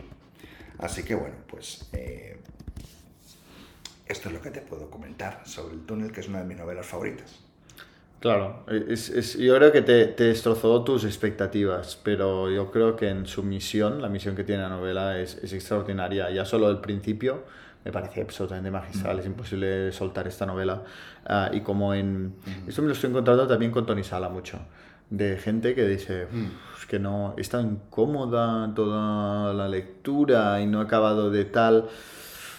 Claro, esto es conexión o no conexión. Y Tony Sala también es incómodo, también te hace bajar a los infiernos del alma humana. Es que una novela tiene que ser incómoda. Totalmente. A mí es una incomodidad que me genera incluso adicción, ¿no? Tengo que seguir leyendo y, guau, qué incómodo me estoy sintiendo. Eh, quizá porque, porque me, me reconozco, bueno, lo hablasteis, ¿no? En la conversación, pero en persecución, que es un librero, alguien culto y tal, que te dice así claramente que, que, que, ma- que mató a su mujer, ¿no? Y, y dices, madre mía, ¿cómo alguien así, como yo, como tú, ha- hace esto o tiene estos, pen- estos pensamientos, ¿no? Y, y, y empatizas con él y esto es incómodo. Es incómodo empatizar con él en algunas cosas. Claro, sí, sí, bueno, esto se plantea en muchos libros, el Mm. empatizar con un personaje negativo, ¿no? Te ofrecen estos libros el dilema moral, ¿no? O el desafío moral. De, bueno, pues empatizo, pero es que ha matado, pero me da igual, me da igual. Sí, sí, sí, ¿Eh? Esto me lo encuentro yo en los talleres cuando hago que se enfrenten en este sentido, ¿no? Mm. En, en ensayos sobre la ceguera, Ah, claro. Sí, sí, sí. con la mujer, ¿no? Hay todo ese debate moral. de- Decía la mujer, pero es que la mujer ha matado a una persona. Pero, pero me da igual. Mm, Pero te da igual. eh, No. Ahora te da igual a ratos. O sea, Claro, claro, claro. Es muy interesante. Bueno, son novelas incómodas precisamente porque nos, nos abren estos interrogantes ah, que son difíciles de resolver, ¿no? Sí. Bueno, pues vamos con otra pregunta. Ah, vale. Pues adelante, Cristina. Hola Jan, hola José Carlos, me, me llamo Cristina y primero de todo deciros que me encanta vuestro podcast, no me pierdo ni uno de los episodios, aprendo muchísimo con vosotros. Y os quería hacer una recomendación y una pregunta. La recomendación es A lo lejos de Hernán Díaz, publicado por Impedimenta. Es un libro ambientado en el oeste americano, en la época en que los pioneros empezaron a conquistar ese territorio. A mí me ha gustado muchísimo y creo que a vosotros también os podría gustar si no lo habéis leído y si lo habéis leído, ¿qué os ha parecido? Y después una pregunta sobre eh, revistas literarias o cursos online o algún tipo de plataforma donde pueda yo eh, informarme y aprender sobre, sobre literatura. No sé si entendéis lo que, quiero, lo que quiero decir, pero os veo que sabéis tanto que me gustaría también empaparme de, de sabiduría literaria. Un saludo. Bueno, muchas gracias. Gracias, Cristina. Nosotros también aprendemos mucho con vosotros, o sea que constantemente estamos aprendiendo. Mm. Café, Sí, café. bueno, ah, tomo nota de la novela porque últimamente estoy leyendo mucho western. Todo empezó con Butcher Crossing ¿eh? y a partir de ahí luego leí el Basilisco, que a mí me encantó. Novela que me habían puesto a parir, pero esto demuestra el porqué de las cosas. Luego, luego alguien nos va a hacer una pregunta sobre amistad entre escritores y las críticas que me llegaron de Basilisco eran de amigos de John Bilbao. ¿eh? Vaya. Ojo al asunto, ¿no? Bueno, esto es otra historia que luego desarrollaremos. Basilisco es excepcional. Si además se hace el taller y a continuación se hace Butcher Crossing, las dos novelas parecen escritas tal para cual y hay unas coincidencias y unos desarrollos muy interesantes. Respecto a... así que me la apunto. Respecto a. Pero bueno, tengo pendientes Warlock, por ejemplo, que creo que es un tocho de 900 Sí. páginas. O sea que estoy leyendo western y leeré más, ¿eh? Y tal. Páginas, cosas para empaparte de literatura. Pues mira, te voy a recomendar una página de Instagram que se llama arroba literatura guion bajo instantánea, donde tienes más de mil, mil, ¿eh? Mil vídeos de 59 segundos hablando cada vídeo de un aspecto literario o de un libro o de un autor. Así que te puedes empapar, vamos. Yo más bien pensaba en cursos online en tus talleres. Y luego mis Porque tus talleres. talleres, y mucha gente me lo está diciendo estos días, me han enseñado a leer con otra perspectiva, con otro... Y esto es que la, la mejor forma de aprender a leer es leer mucho. Es leer mucho Es comparar. y, y- y con, y- y con ah, un Virgilio, ¿no? Que te va enseñando en cada lectura, primero lo lees tú y luego te muestra todo lo que quizá te has dejado por el camino. Y, y cada vez pues vas a estar más atenta a las lecturas, ¿no? Pero la lectura, la lectura se entrena. ¿eh? Mm.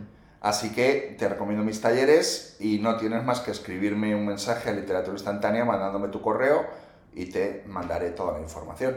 Y cualquiera que quiera, no solo ella, por supuesto.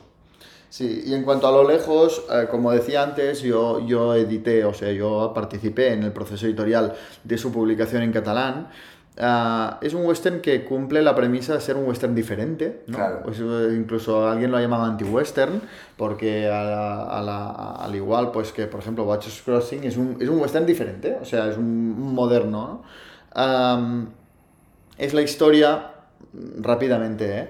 De, de dos hermanos que, que, que por la pobreza en Europa eh, emigran a Estados Unidos y por un accidente el hermano mayor, creo que era, ¿eh? quizá no soy preciso porque hace bastante tiempo, se queda en Nueva York y el otro da la vuelta y se va al otro lado de Estados Unidos. Y para reencontrarse tiene que hacer el viaje inverso al que se solía hacer, ¿no? Que era de este a oeste, y él, él- él ve perfectamente a toda la gente que va hacia el oeste, pues empujados por la fiebre del oro y las promesas de oro Por y la leyenda, ¿no? por la, leyenda de la frontera y todo esto. con sus carros y todo, y él va a contracorriente a buscar a su hermano.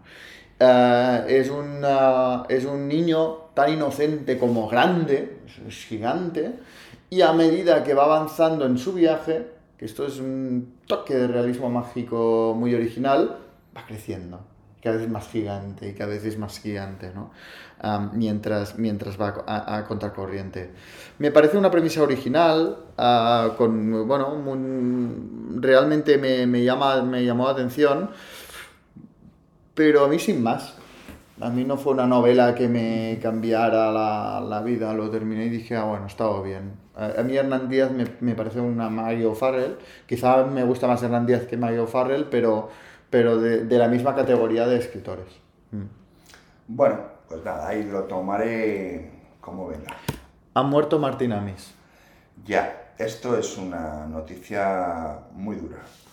Porque aunque Martin Amis perdió la inspiración, se le ha vapuleado, se considera en sus últimas novelas una porquería, lo que queráis, ha dejado una serie de obras maestras que son impresionantes, era un intelectual impresionante y es una pérdida enorme para la literatura, ¿no? Pero solamente con Tren Nocturno Mm. y con La Flecha del Tiempo ya tenemos Martin Amis inmortal. Totalmente. Ah, yo no había leído a Martín Amis. Am, estoy a punto de terminar Tren Nocturno porque soy de esos lectores que se ponen las pilas a leer a Esto un me autor. acaba de dejar sorprendido, no sabía que estabas leyendo Tren Nocturno. Sí, sí, sí, lo he dejado para venir aquí a Madrid, lo he dejado, pero a nada de terminar. ah, me parece súper original también, a- sobre todo la protagonista, o sea, es, es impresionante. am, porque soy ese tipo de lector que lee a los escritores cuando se mueren. Odio serlo, pero, pero lo soy. ¿Y cómo llevas el MacGuffin de, la, de las tres balas? Es, pero es que me, me ha gustado mucho ¿eh? la, la novela. Realmente es de estos libros que yo no tenía tan presente. Pero tú recomiendas sobre todo Tren Nocturno y la... La flecha del tiempo. Son las dos que recomiendas. Sí. Y luego han sacado así en edición limitada del 50 aniversario los libros de no sé qué. ¿De No, Rachel no. o algo así? Ah, ese lo he leído también, el libro de Raquel. El, el libro de Raquel, sí. También lo he leído, también lo he leído. Bueno, es una especie de... eh, ahora te digo, eh, retrato del artista adolescente, pero a lo Martin Amis. Vale. ¿Eh? A mí la he leído dos veces esa novela. No, es- es tu Y te diré lo malo. Mm, la segunda vez que la leí no recordaba nada de haberla leído la primera vez. Esto es lo peor. Pa- Para, mí es que prefiero el Y os diré una cosa, no me acuerdo de nada. Así que, en fin. Pues esto dice mucho el libro. Pero una gran pérdida, ¿eh? Y un extraordinario autor si sabéis seleccionar bien la obra, porque tiene muchas irregularidades. Pues si te parece, pasamos a la pregunta de. Luis. Hola, buenas tardes a los dos. En primer lugar y muy rápidamente felicitaros y agradeceros esta magnífica iniciativa que para mí es sin duda, y lo repito sin duda, la mejor aportación en lengua española que hay en el mundo de la red sobre literatura internacional. Dicho esto, tres cuestiones. En primer lugar, José Carlos, si no tenemos Instagram, ¿podemos em, seguir tus monográficos en, algún otro sitio? Mm, segunda cuestión. em, ah, ¿Qué os parece los libros de Philip Roth y otros americanos como Wallace, Wallace Stegner, James Salter y John Updike? Y en, en- en tercer, en- en- en tercer lugar, preguntaros también o deciros que he leído también últimamente Henry James y me gusta mucho. Ahora me pregunto, ¿cuál de sus novelas más largas consideráis que es la mejor? Gracias. Bueno, que se me va de la cabeza, gracias. Es que se me va de la cabeza, son muchas cosas. Literatura norteamericana, Wallace Stevens ha dicho. Creo que es Wallace Stevens. No, Wallace Stegner, que a mí Ah, me Wallace gusta Stegner. mucho. Ah, vale, vale, es que lo había entendido mal. Disculpas, primera metedura de pata. Philip Roth me parece un gran escritor y le pasa como a Martin Amis, gran escritor, numerosa obra irregular. Tiene novelas muy buenas y novelas regulares. Eh, entonces hay que quedarse con lo bueno. Wallace Stegner, no, no, no, no, no, no me suena. O sea, no, por eso había entendido que era Wallace Stevens. Mm. Fíjate. Vale, Wallace Stegner no me suena, ahora me contarás de él. Eh, John Updike es uno de mis escritores norteamericanos favoritos. Las eh, cinco novelas de Harry Conejo Armstrong son una obra maestra que hay que leer siempre. Eh, así que te recomiendo que las leas. Eh, Corre Conejo, eh, regreso del conejo, Conejo es rico, Conejo en paz y Conejo en el recuerdo. Son las cinco y es un, es un todo, ¿no? Es un todo que va de 10 años en 10 años analizando la historia de los Estados Unidos. Y... mm, ¿Qué más nos había comentado? Ah, vale, y lo de Instagram. Es que José Carlos ha firmado un convenio con Instagram que le pagan millones para tener la exclusividad de su contenido. Vale, eh, siendo esto cierto, os contaré, lo siguiente.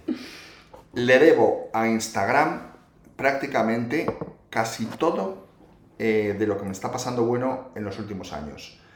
Pero no a Instagram, sino a los seguidores de mi cuenta. Los cuido, los mimo y es para los que hago las cosas y para los que ofrezco lo que, el contenido que genero. Por lo tanto, no se me puede seguir en otro sitio que no sea Instagram porque eh, los seguidores son extraordinariamente generosos. Me envían libros, me hacen regalos, me proponen lecturas, me apoyan, se apuntan a mis talleres, comparten lo que hago, lo difunden, me recomiendan. Ha sido extraordinario lo que he encontrado en Instagram, mm, prácticamente cero experiencias negativas, todo genial y he encontrado a un grupo de personas de lo que se llama el Instagram literario que mucha gente se cree que ni existe, ¿no? Y hay un Instagram literario extraordinario. Por lo tanto, me debo a estas personas que me siguen y el contenido es exclusivamente para aquellos que me siguen en Instagram. Ah, bueno, y antes de nada, Luis, muchísimas gracias por las generosas palabras que dedicas Desde a este podcast. De verdad que mm, a mí me coge vértigo. O Sí, sea, sí, sí, es, sí. es mucho lo que dices, pero, pero muchísimas gracias. Aquí estamos con, pues haciendo este café mensual con muchísimo placer, ¿no? A mí se me pasa el tiempo volando. Estos días también lo decía mucha gente, ¿no? Que decía, ¿qué mérito tiene que, que escuchéis episodios de tres horas? Pero es que realmente con José Carlos nos olvidamos que nos estamos grabando y nos ponemos a hablar ah, de literatura durante muchísimo tiempo y miramos el reloj y bueno, es impresionante cómo nos pasa el tiempo. En este café el tiempo es como otra dimensión. cuántico, ¿no? es cuántico. Es cuántico. De los autores que has destacado, ah, a mí me gusta especialmente Wallace Stegner, que está publicado en libros del asteroide. De él he leído En lugar seguro, que va contando la historia de dos parejas que son ah, amigos ah, y cómo va evolucionando su relación, así como sus matrimonios a lo largo del, del tiempo, ¿no? Ah, con pues el trasfondo pues de que Estados Unidos, uno es profesor, son profesores universitarios, tal, y es un retrato muy sutil, muy bien escrito sobre esto, ¿no? Sobre la amistad, sobre el paso del tiempo, sobre cómo cambiamos. Am, es como un Virginia Woolf americano en el sentido de entrar muy bien en las relaciones y en el interior de sus personajes de una forma muy sutil. Y de él, y hablando de westerns, que estamos hablando bastante de westerns en este, en este café, quiero leer Ángulo de Reposo, que también creo que va sobre la exploración de, de territorios en Estados Unidos y tiene muy buena pinta, lo que pasa es que es un tocho. Pero, pero lo tengo y quiero leerlo. Finalmente, Henry James, yo la verdad es que sobre todo he leído narrativa breve suya. A mí mi Henry James favorito es Los papeles de Aspen. Y el mío, un libro bien breve que es eh, La figura de la alfombra. Así que, ¿para qué elegir Chopet cuando tenemos caviar? Sí, bueno, yo no soy capaz de decir si, si su narrativa larga es mejor o peor, pero sí que su narrativa breve me llama más la atención a mí. Sí, sí, a mí también, a mí también. A mí también. Luego, otra noticia que ha salido este mes es que tela, ¿eh? es que es un sector movidito. Penguin Random House compra Roca Editorial. Pues cuéntanos, porque a mí aquí me pierdo en estas maniobras que noto civilinas, traicioneras, torticeras y trabucailes. Ah, bueno, yo tampoco soy tan melodramático, o sea, lo veo más como una continuación de un fenómeno de, de duopolio ¿no? entre Planeta y Penguin Random House que hace tiempo que tiene lugar en, ah, en, en- en el panorama editorial en español. Ah, mira, que son los de Random House que han comprado esta casa. Lo siento, nos tenemos que marchar. Ya está, lo siento, no tenemos espacio porque mañana estará aquí, yo qué sé, Santiago Posteguillo Eh, bueno, y el premio Planeta. puede ser, puede, puede- ser que estés en algo posteguillo, eh, pero que ya han comprado la casa, ¿eh?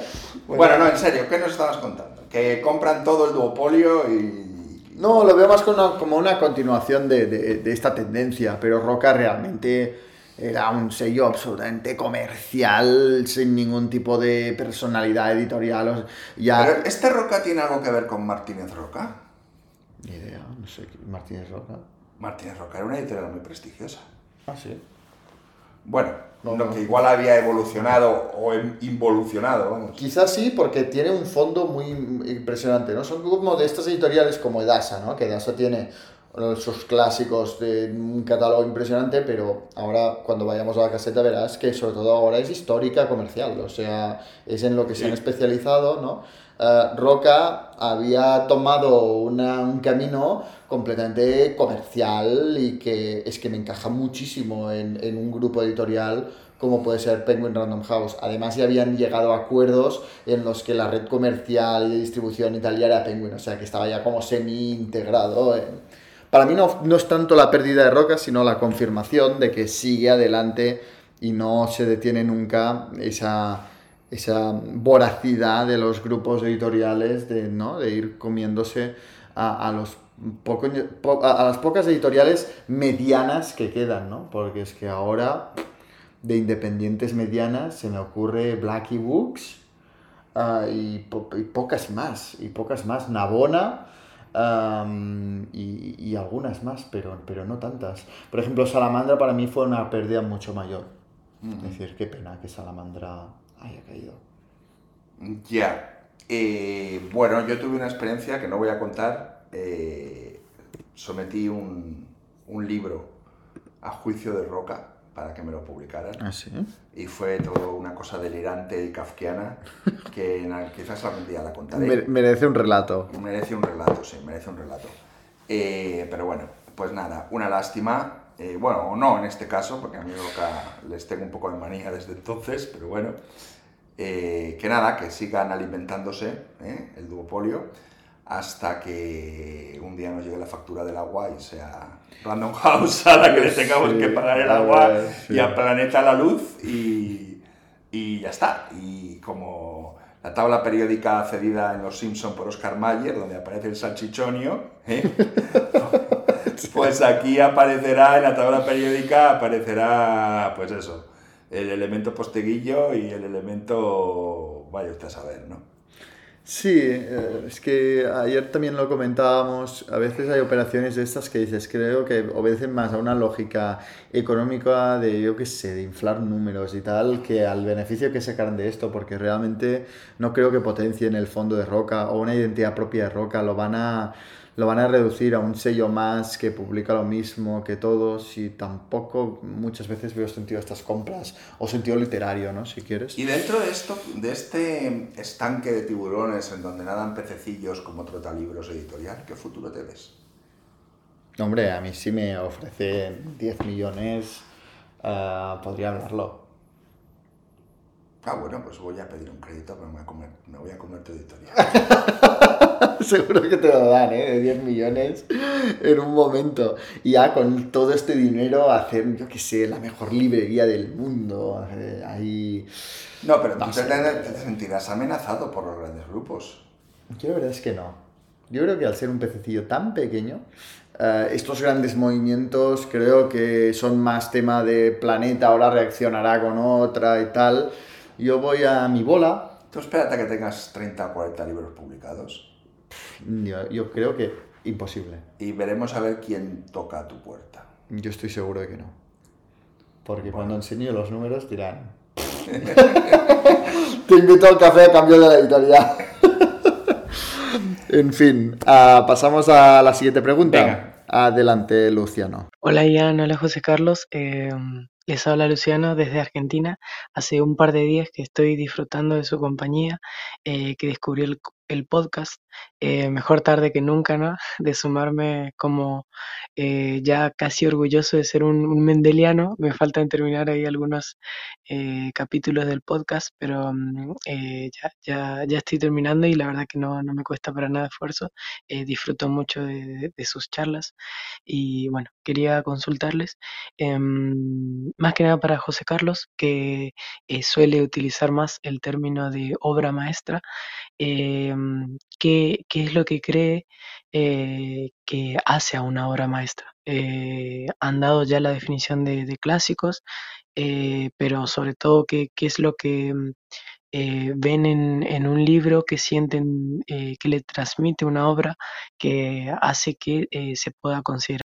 Bueno, no pensé que me quedara tan corto el minuto, disculpen, creo que se notó mucho la, ilusión que me hace poder hablar con ustedes, ya que admiro mucho eh, eh, el interés, eh, eh, la pasión que le ponen a la literatura, así que bueno, agradezco mucho eh, saber que hay gente que, se dedica con tanto fervor, tan, con tanto desinterés a, a tratar temas eh, literarios y bueno, este, me, me parece muy admirable lo que hacen, los, los, respeto mucho. eh, desde lejos se puede sentir todo eso y es, eh, me parece hermoso. Bueno, estoy releyendo una obra de Adolfo Bioy Casares y él era un gran amigo de Borges. Quisiera saber qué opinión les merece el tópico amistad entre escritores, amistad en la literatura. Bueno, nada, eh, un saludo desde este lado del charco y bueno, sigan por más éxitos. Muchísimas gracias, Luciano. Bueno, yo- primero lo que comentaba eh, sobre la idea de obra maestra, ¿no? sí. Bueno, eh, en parte un clásico es una obra maestra y la definición para clásico serviría para obra maestra, pero sobre todo una obra maestra dentro de la literatura de un autor es una novela trascendente, ¿no?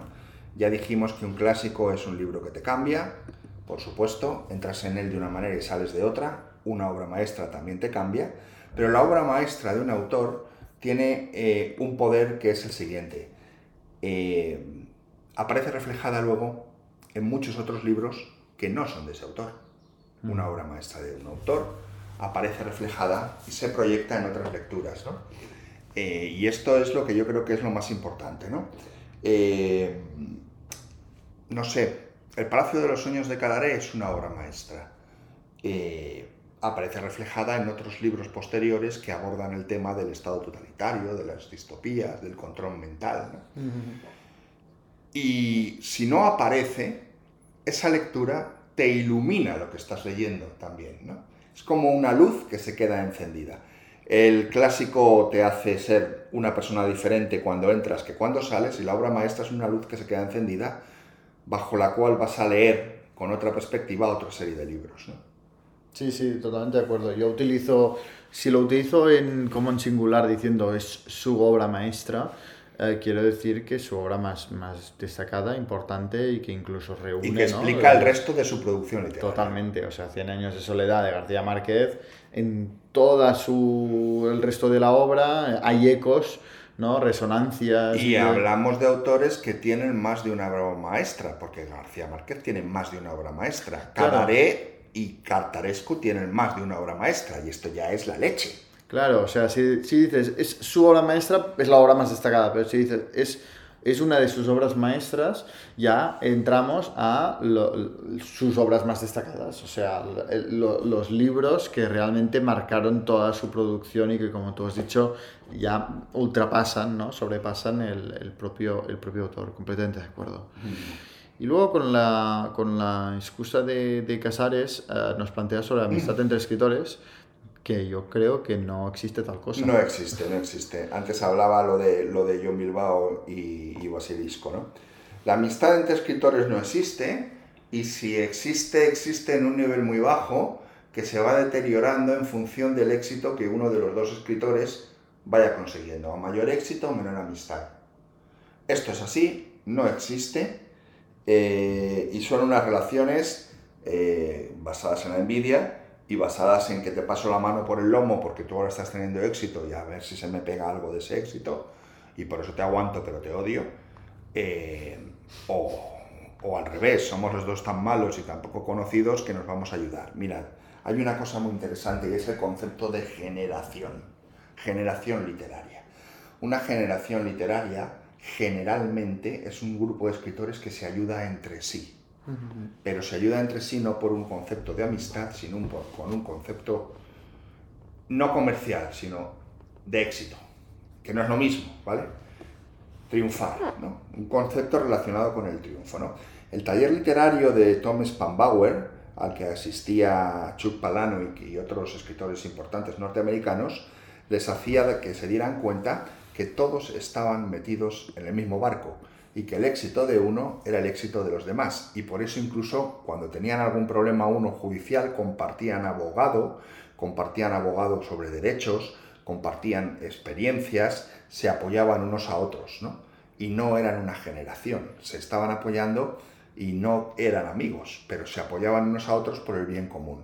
En España la idea de los escritores apoyarse por el bien común no existe. El pastel es pequeño, hay que entrar a disfrutar del pastel dándose codazos. Por lo tanto, no voy a ayudar a un escritor porque va a comerse una porción que me podría comer yo. Y luego estamos los que ayudamos a todo el mundo, los- yo soy imbécil y lo hago, y bueno, pues eh, somos una minoría Bueno, que no nos imbécil. duelen prendas en hablar de bien de otros escritores, Pero imbécil, yo no diría imbécil, porque al final No, pero no yo lo haces para que te vuelvan el favor, que para mí es... No lo hago, legal. sin duda, no lo hago para que me devuelvan el favor, lo hago con sinceridad, hago talleres de escritores españoles vivos, eh, les invito a participar en el taller, promociono su obra, ¿eh? y yo estoy en la misma carrera que ellos, y en la Sí, misma sí, liga, sí. ¿no? O sea que, y no, pero no tengo ningún problema, y que se compren su libro antes que se compren el mío, no tengo problema, ¿no?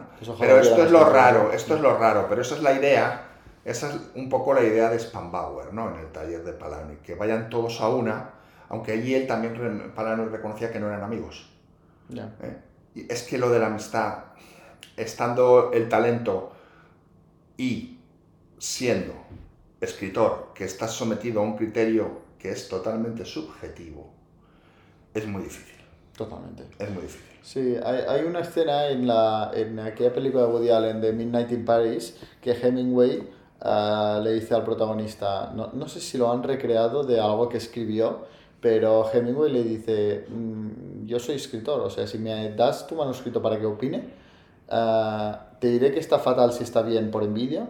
eh, y te diré que está bien si está fatal Para pues, para fastidiarte. ¿no? O sea que ah, es como esa relación tan interesante, pero creo que ah, una cosa que me has dicho me ha llamado la atención, que es que parece que solo los escritores se ayudan o hay verdadera amistad cuando ah, existe una derrota compartida. ¿no? Totalmente. Esto me parece muy interesante porque acabo de leer además Los Detectives Salvajes, que básicamente es la historia de una, de una ah, corriente literaria, el real visceralismo, donde todos son unos fracasados. Y solo allí, solo allí en la...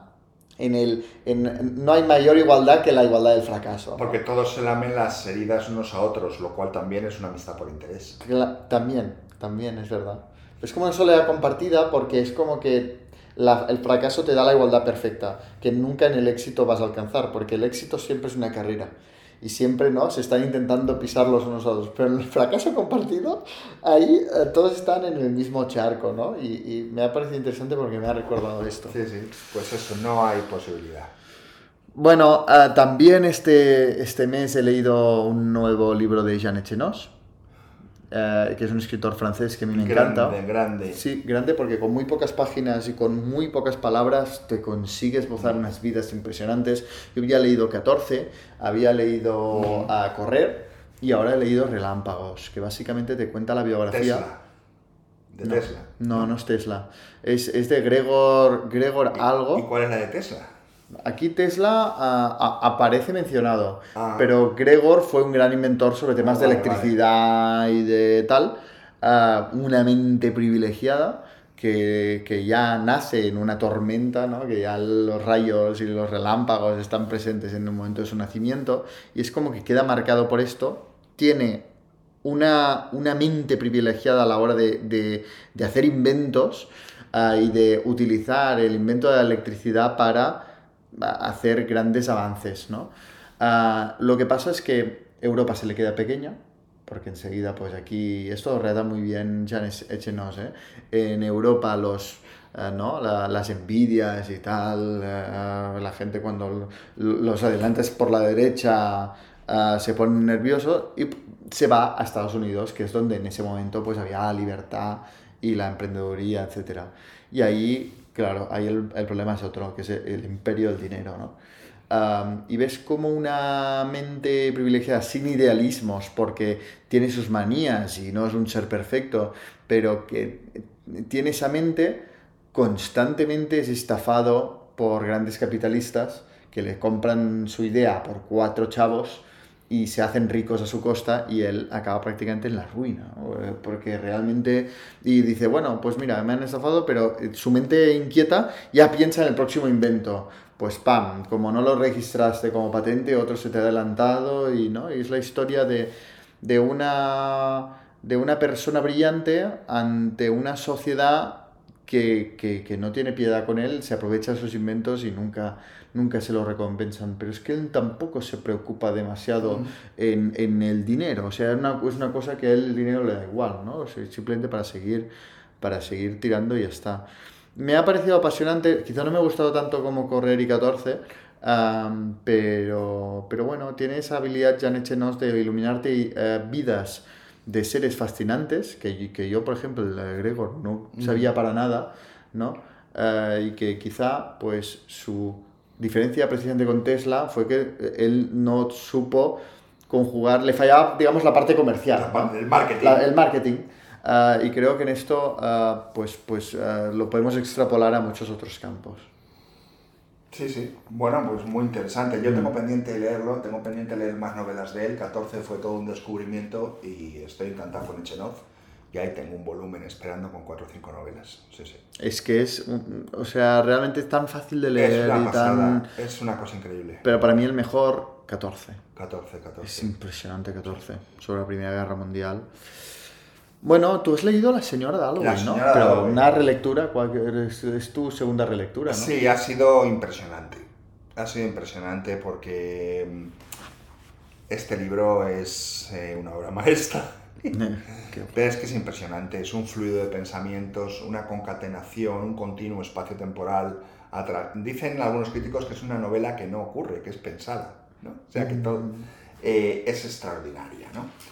Eh, ya he leído mucho de, de, Virginia Woolf. El año que viene haremos el taller de Alfaro, que es un, esta sí que me falta, la tengo ahí en conserva. Eh, no sé cuál me gusta más. Eh, debo decir que la señora Dalloway la voz narrativa es prodigiosa, cómo utiliza la epifanía y la relación desconectada, conectada de, de Clarissa Dalloway y Septimus Warren Smith, ¿no? Parece que no pinta nada, que, que no sé qué, qué, hace Virginia Woolf hablándonos. ¿Qué, ¿Qué, tema más poco común, ¿no? A Virginia sí, sí, Woolf, sí, la, un soldado de la Primera Guerra Mundial, da todo el sentido a la novela, ¿no? En un final que es una apoteosis, una apoteosis un, una cosa de, de, genio. El final Yo me acuerdo que el personaje con el trauma de guerra que se mete en su cabeza y ve la, la, la ciudad de Londres desde sus ojos atormentados. Sí, sí, es, es, Va volando de una es clave, de una es clave, ese personaje es clave. Y, y, y, la voz narradora, ¿no? Así que lo que hace Virginia Woolf es ofrecernos en sus libros siempre algo distinto, ¿no? Aquí hay una voz narradora potentísima y elaborada a base de pensamientos en Orlando un protagonista que cambia de hombre a mujer. En una habitación propia un ensayo literario, porque es un ensayo, pero realmente es una novela. También, Totalmente. ¿no? Tiene pulso eh, y en las olas, eh, no sé qué decir, una estructura narrativa circadiana y a la vez que coincide con las olas y el flujo de la marea del mar, ¿no? A través de siete personajes eh, que van pasando por la vida en función a la altura en la que se encuentra el sol, que representa la infancia, la juventud. Sí. O sea, bueno, eh, así que no me puedo quedar con ninguna. Me parecen todas una obra maestra, pero la voz de la señora Dalloway me ha impresionado. Yo es lo que recomiendo siempre para empezar con las... Con, con no es fácil en absoluto. Eh, oh. Todo el mundo en el taller no ha dicho es. que las 50 primeras páginas se les han hecho muy difíciles, que no se, ubica, no se ubicaban con la voz narradora y que les ha costado mucho. Y yo les dije, es que por eso nosotros empezamos por las olas, porque así ya nada, ya con esto... nada nos parece difícil, ¿no? Totalmente. Así que ha sido extraordinario. Qué placer leer a Wolf, es, es, es, es, impresionante. Y unos grandes talleres y la gente ha, se lo ha pasado muy bien y ha, he disfrutado mucho. Qué bien, y además de hacerlo con, con un taller que te ayuda a profundizar en cada una de las referencias del señor Alway, qué bien. Bueno, pues si te parece, ya para, para ir terminando, porque eh, dos horas ya marca, ya marca el reloj, bien, uh, hacemos una ronda final de preguntas y Venga. nos contamos qué estamos leyendo. Exacto. Venga, pues adelante, Josep. Hola. Me gustaría preguntar sobre Nostalgia de Cartarescu, que José Carlos dijo que se iba a volver a leer en enero. Yo me lo leí también y siempre había pensado que, como él decía, el ruletista y el Mendeville serían los relatos que más me impactarían, porque él siempre comenta que pues bueno, siempre comentas que son los mejores relatos que tiene y tal. Y sorprendentemente a mí me gustaron muchísimo más Rem y el arquitecto. Y ahora que tú lo has vuelto a leer, quería preguntarte si, si ha sido algo que, que, te ha sorprendido luego en una relectura, si te han gustado más otros o sigues en la opinión de, de, de que para ti el Mendeville es el mejor relato que hay y el ruletista. Y después quería preguntar también por qué siempre se utiliza tanto el color verde en las novelas de, de al menos por las que he leído hasta ahora. Y también la palabra cegador, algo que no me parece común en ninguna otra novela y aquí, como si la traductora ya supiese, utiliza mucho esa palabra como para decir el libro después. Por otra parte, me estoy leyendo también ahora Guerra y Paz y quería saber si conocéis algún tipo de guía de lectura o algún tipo de añadido que se pueda leer en compañía de Guerra y Paz para como entender mejor a los personajes o tenerlos a todos eh, a la vista uno detrás del otro o como algo que se haya hecho en plan análisis porque he buscado si había una versión de cátedra que tuviese un buen prólogo, un buen estudio crítico, pero no hay versión de cátedra creo de Guerra y Paz. Corregidme si me equivoco. Y por otra parte, me leí El miedo del portero al penalti y me pareció extremadamente complicado de leer. Me gustaría que me recomendaseis otros libros con los que podría eh, relacionarlo y empezar a leer para llegar como hasta ahí. He leído bastante de Beck y he leído de Albert Camus, pero no sé qué más podría leer. Bueno, Kafka también he leído, pero me resultó muy complicado. Quizá me podéis explicar un poco qué os pareció a vosotros la novela. Muchas gracias. Bueno, hay muchísimo que contestar aquí. Sí. Uh, Cartarescu. Nostalgia. Eh, me lo he vuelto a leer, de hecho de, de enero a hoy me he leído la obra entera, completa, de Cartarescu, todo, menos la poesía, lo he leído todo. Eh, eh, me reafirmo porque resulta que el Mendeville es recurrente. El Mendeville aparece en Solenoide, el Mendeville aparece en la trilogía Cegador, aparece mucho, por cierto, en el Aparece volum- en solenoide, ¿eh? Sí, aparece el Mendeville en Solenoide. Aparece en la trilogía Cegador, sobre todo en el segundo y en el tercer volumen. El Mendeville es un personaje recurrente y sigo pensando que es uno de sus mejores relatos. Es cierto que con la nueva lectura de Nostalgia mm, añadí a sus obras destacadas El arquitecto. El arquitecto me parece un relato extraordinario. Y te digo esto del arquitecto porque va mucho en relación con la palabra cegador. La palabra cegador es una palabra que articula en general toda la obra de Cartarescu y la articula de la siguiente manera. Cuando uno consigue abrir la glándula pineal y, con- y consigue acceder al tercer ojo o consigue acceder al conocimiento oculto, ese conocimiento es un fogonazo de luz que te deja ciego, cegadora. ¿no? Así que acceder al conocimiento pleno es ser cegado. Eh, lo que también alterna con la imagen siempre de la polilla que se dirige a la luz, porque la luz le atrae. ¿Y qué le ocurre cuando llega la luz? Que muere quemada por esa luz. Entonces, esto es cegador y esta es la idea de cegador que eh, se explicita sobre todo al final del volumen 1 de la trilogía, sobre todo al final del volumen 1 de la trilogía, es donde más claro queda la idea de cegador. ¿no? Eh, no te voy a entrar ahora a contar lo que pasa porque es, es- bastante complejo, pero es cuando Cartarescu es elegido por sus personajes para ser escritor y él accede a un conocimiento que es blanco, luminoso y cegador. Y a partir de ahí es otro. Así que cegador va de esto, es el conocimiento absoluto. ¿Y por qué el verde? Bueno, el verde es el color de la represión. ¿eh? El color de la represión en Rumanía. Eh, en Solenoide te encuentras con que eh, las escuelas están pintadas de verde, los hospitales están pintados de verde y las comisarías están pintadas de verde. Que los policías van de verde y que los coches van, patrulla van de verde. Eh, así que el colegio en donde te vigilan y te pegan coscorrones y te hacen sangrar es de color verde. El hospital donde tanto, tanto y tanto y tan mal maltratan a Mircea en Solenoide y en el resto de sus novelas está pintado de verde porque los médicos son también casi como autoridades represivas. Y la comisaría y la policía de verde no tengo más que añadir, ¿no? sí, sí, sí. Así que el verde es el símbolo del Estado totalitario en este caso, ¿no? Eh, así que te he contestado nostalgia, te he contestado... Hanke. Hanke, Peter Hanke, El miedo del portero del penalti. Bueno, El miedo del portero del penalti es una novela cubista. Hay ciertas percepciones de la realidad de Warren, de Septimus Warren Smith en La señora Dalloway que adelantan la percepción que tendrá el protagonista de Peter Hanke. La novela va sobre la afasia, la novela va sobre la incapacidad de la comunicación, va sobre la crisis que provoca en el ser humano después de la Segunda Guerra Mundial, que tiene un desapego y una desautomatización de las percepciones de lo que le rodea. ¿no?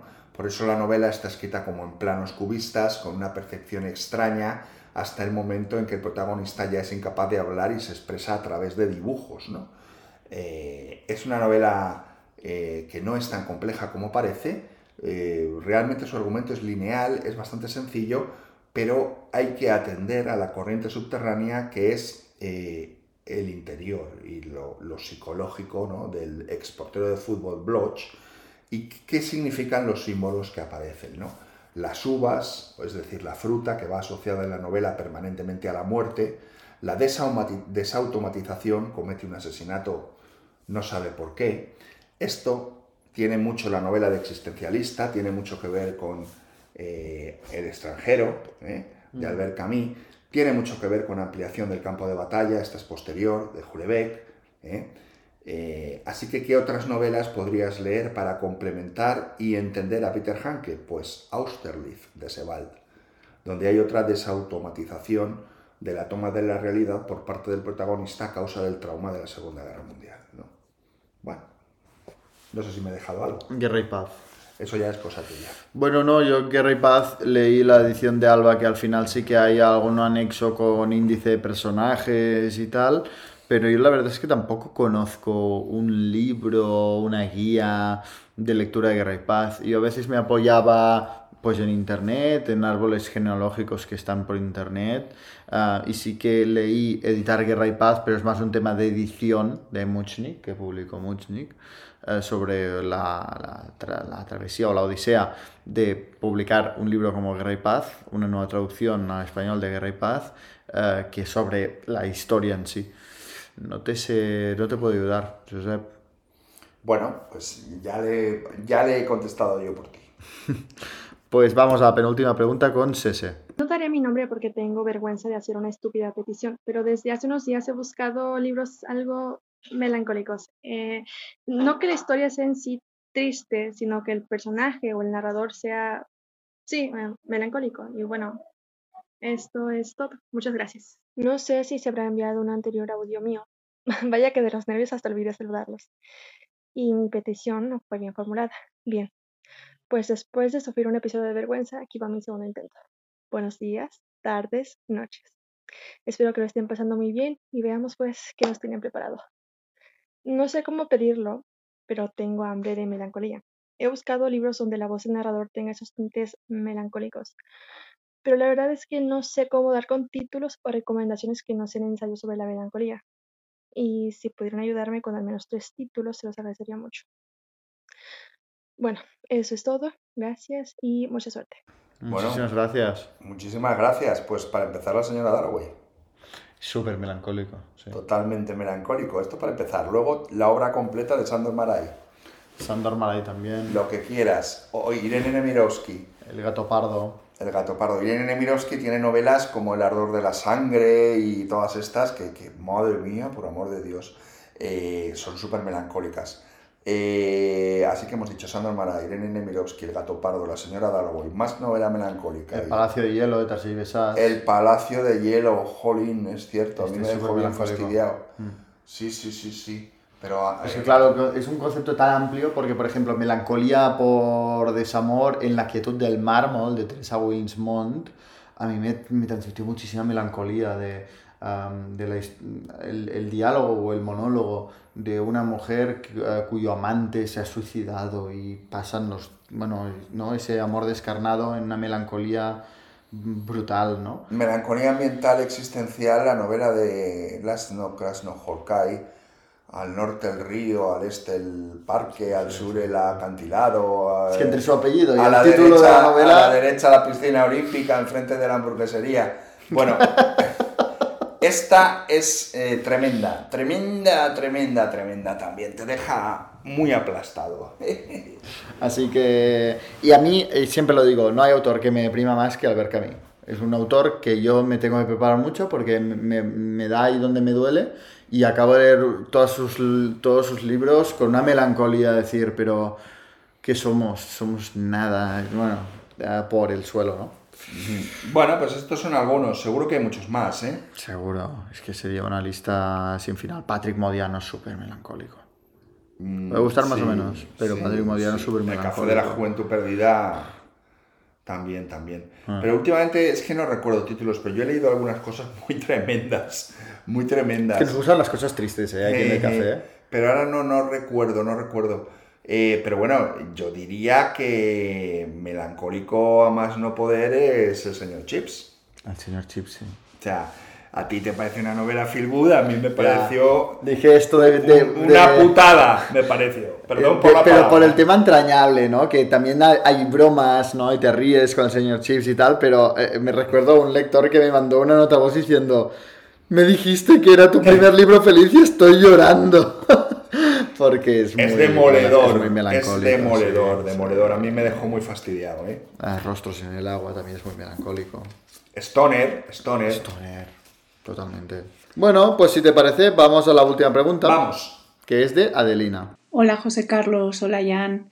Eh, soy Adelina, eh, ya os he hecho alguna pregunta en algún otro podcast y os quería preguntar, he descubierto una editorial que se llama Eolas Ediciones, que es de León, y visto que José Carlos la próxima temporada de talleres va, se va a dedicar un poco a las editoriales independientes, no sé si ha podido echar un vistazo a esta, si, si la conoce y qué opinión le merece. Muchas gracias por el programa y espero que paséis buen mes. Bueno, muchas Bueno, gracias. gracias Adelina. Pues poco te puedo decir. No he echado un vistazo, no la conozco y el programa 22, no, el programa 23-24 está cerrado. Hay, hay días que ya están cerrados, que ya están llenos. No puedo añadir ni quitar ni Que si poner. no ya serían los domingos, porque es lo, lo único que le Y quedaba. los domingos intentaré no, no trabajar, ¿no? Así que la miraré, la miraré con atención, sobre todo desde León, ese paraíso, ese paraíso en la tierra. Eh, y la, le echaré un vistazo, pero bueno, ya, bueno, quizás si encuentro algún libro interesante, pues lo pusiera un jueves. Quién sabe, pero muchas gracias. Tomo nota. Qué bonito. Hemos empezado el café hablando de Rubio Murakami y el premio Princesa Asturias y acabamos descubriendo una nueva editorial independiente de León. Ah, esa es la grandeza de la literatura, que por mucho idiota que venga a guardar la fiesta, la fiesta continúa. Hemos subido el monte del purgatorio en este. Totalmente, en este totalmente. café. Ah, Eh, antes de terminar. Y encima me regala ya en un libro suyo que está dedicado a otra persona. Toma ya. Antes de terminar, ah, cuéntame, ¿qué, qué estás leyendo? ¿Qué podemos esperar? Pues estoy metido en una segunda lectura de un libro que es absolutamente fundamental para cualquier lector que se precie, que se llama El corazón es un cazador solitario de Carson McCullers, que es algo tan apoteósico, tan increíble, tan bestial, que lo único que os puedo recomendar es que cuando compréis la edición de 6 Barral, eh, adquiráis o, recojáis un palo que haya por la calle, ¿no? O utilicéis un bolígrafo, pero esto es menos aséptico en casa.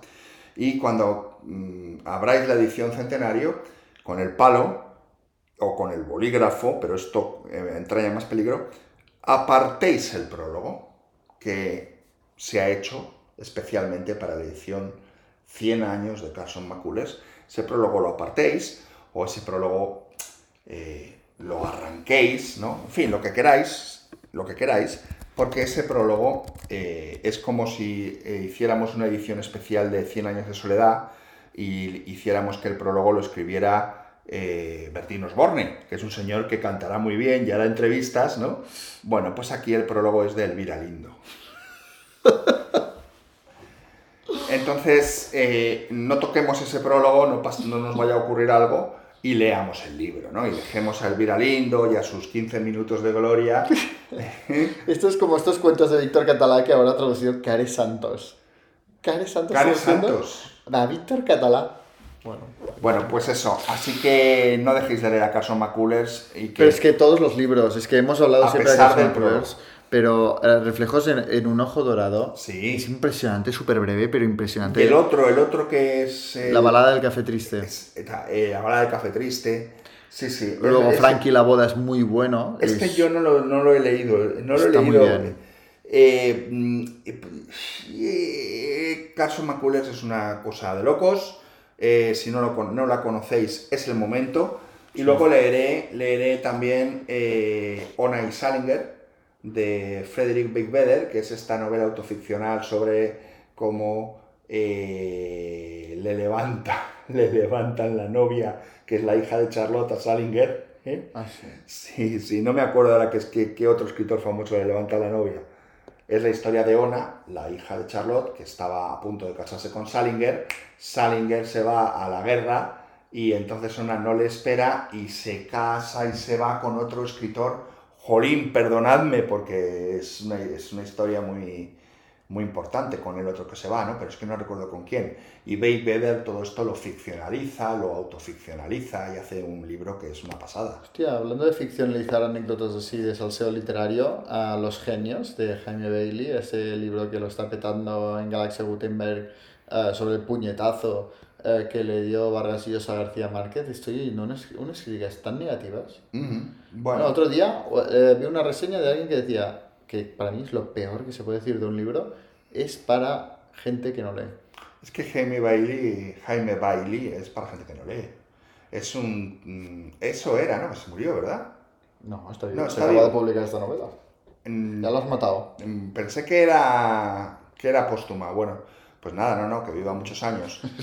Le deseo fervientemente que viva muchos años, con mucha salud, que los disfrute mucho y que no vuelva a escribir un libro nunca más. Es que ves, Eh, no era un café de Mendel eh, normal, sino había la rajada final. Este señor es un escritor pésimo, por lo tanto, cualquier cosa que venga de él será pésima y esto que me cuentas es pésimo. Así que poco más tengo que decir, pero, pero no me acuerdo, pero bueno, lo dejo para que lo descubráis con quién se fue Ona y no espero que nuestro querido Salinger volviera y yo creo que de ahí le vino toda la mala leche y el encabronamiento posterior, ¿no? Y ya se convirtió en un tipo super huraño, pero de verdad que no lo recuerdo, ¿eh? No lo recuerdo, pero es alguien importante, ¿eh? Mm. Es alguien importante. Bueno, Muy bien, bueno, pues yo, yo estoy leyendo bastante.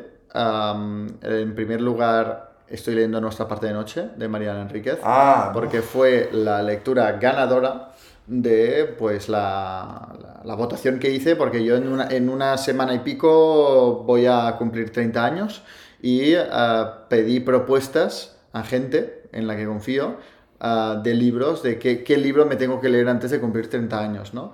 Y la, el libro ganador fue Nuestra parte de noche de Mariana Enríquez. no me que hiciste estoy. caso a mí que te había... Bueno, no, es que se votó. No fue un tema de. Pero que voy a leer todos los que, todas las propuestas, porque realmente todas me encantaron. Y luego estoy terminando Tren Nocturno de, de Martín Amis para hacerle un, un homenaje, ¿no?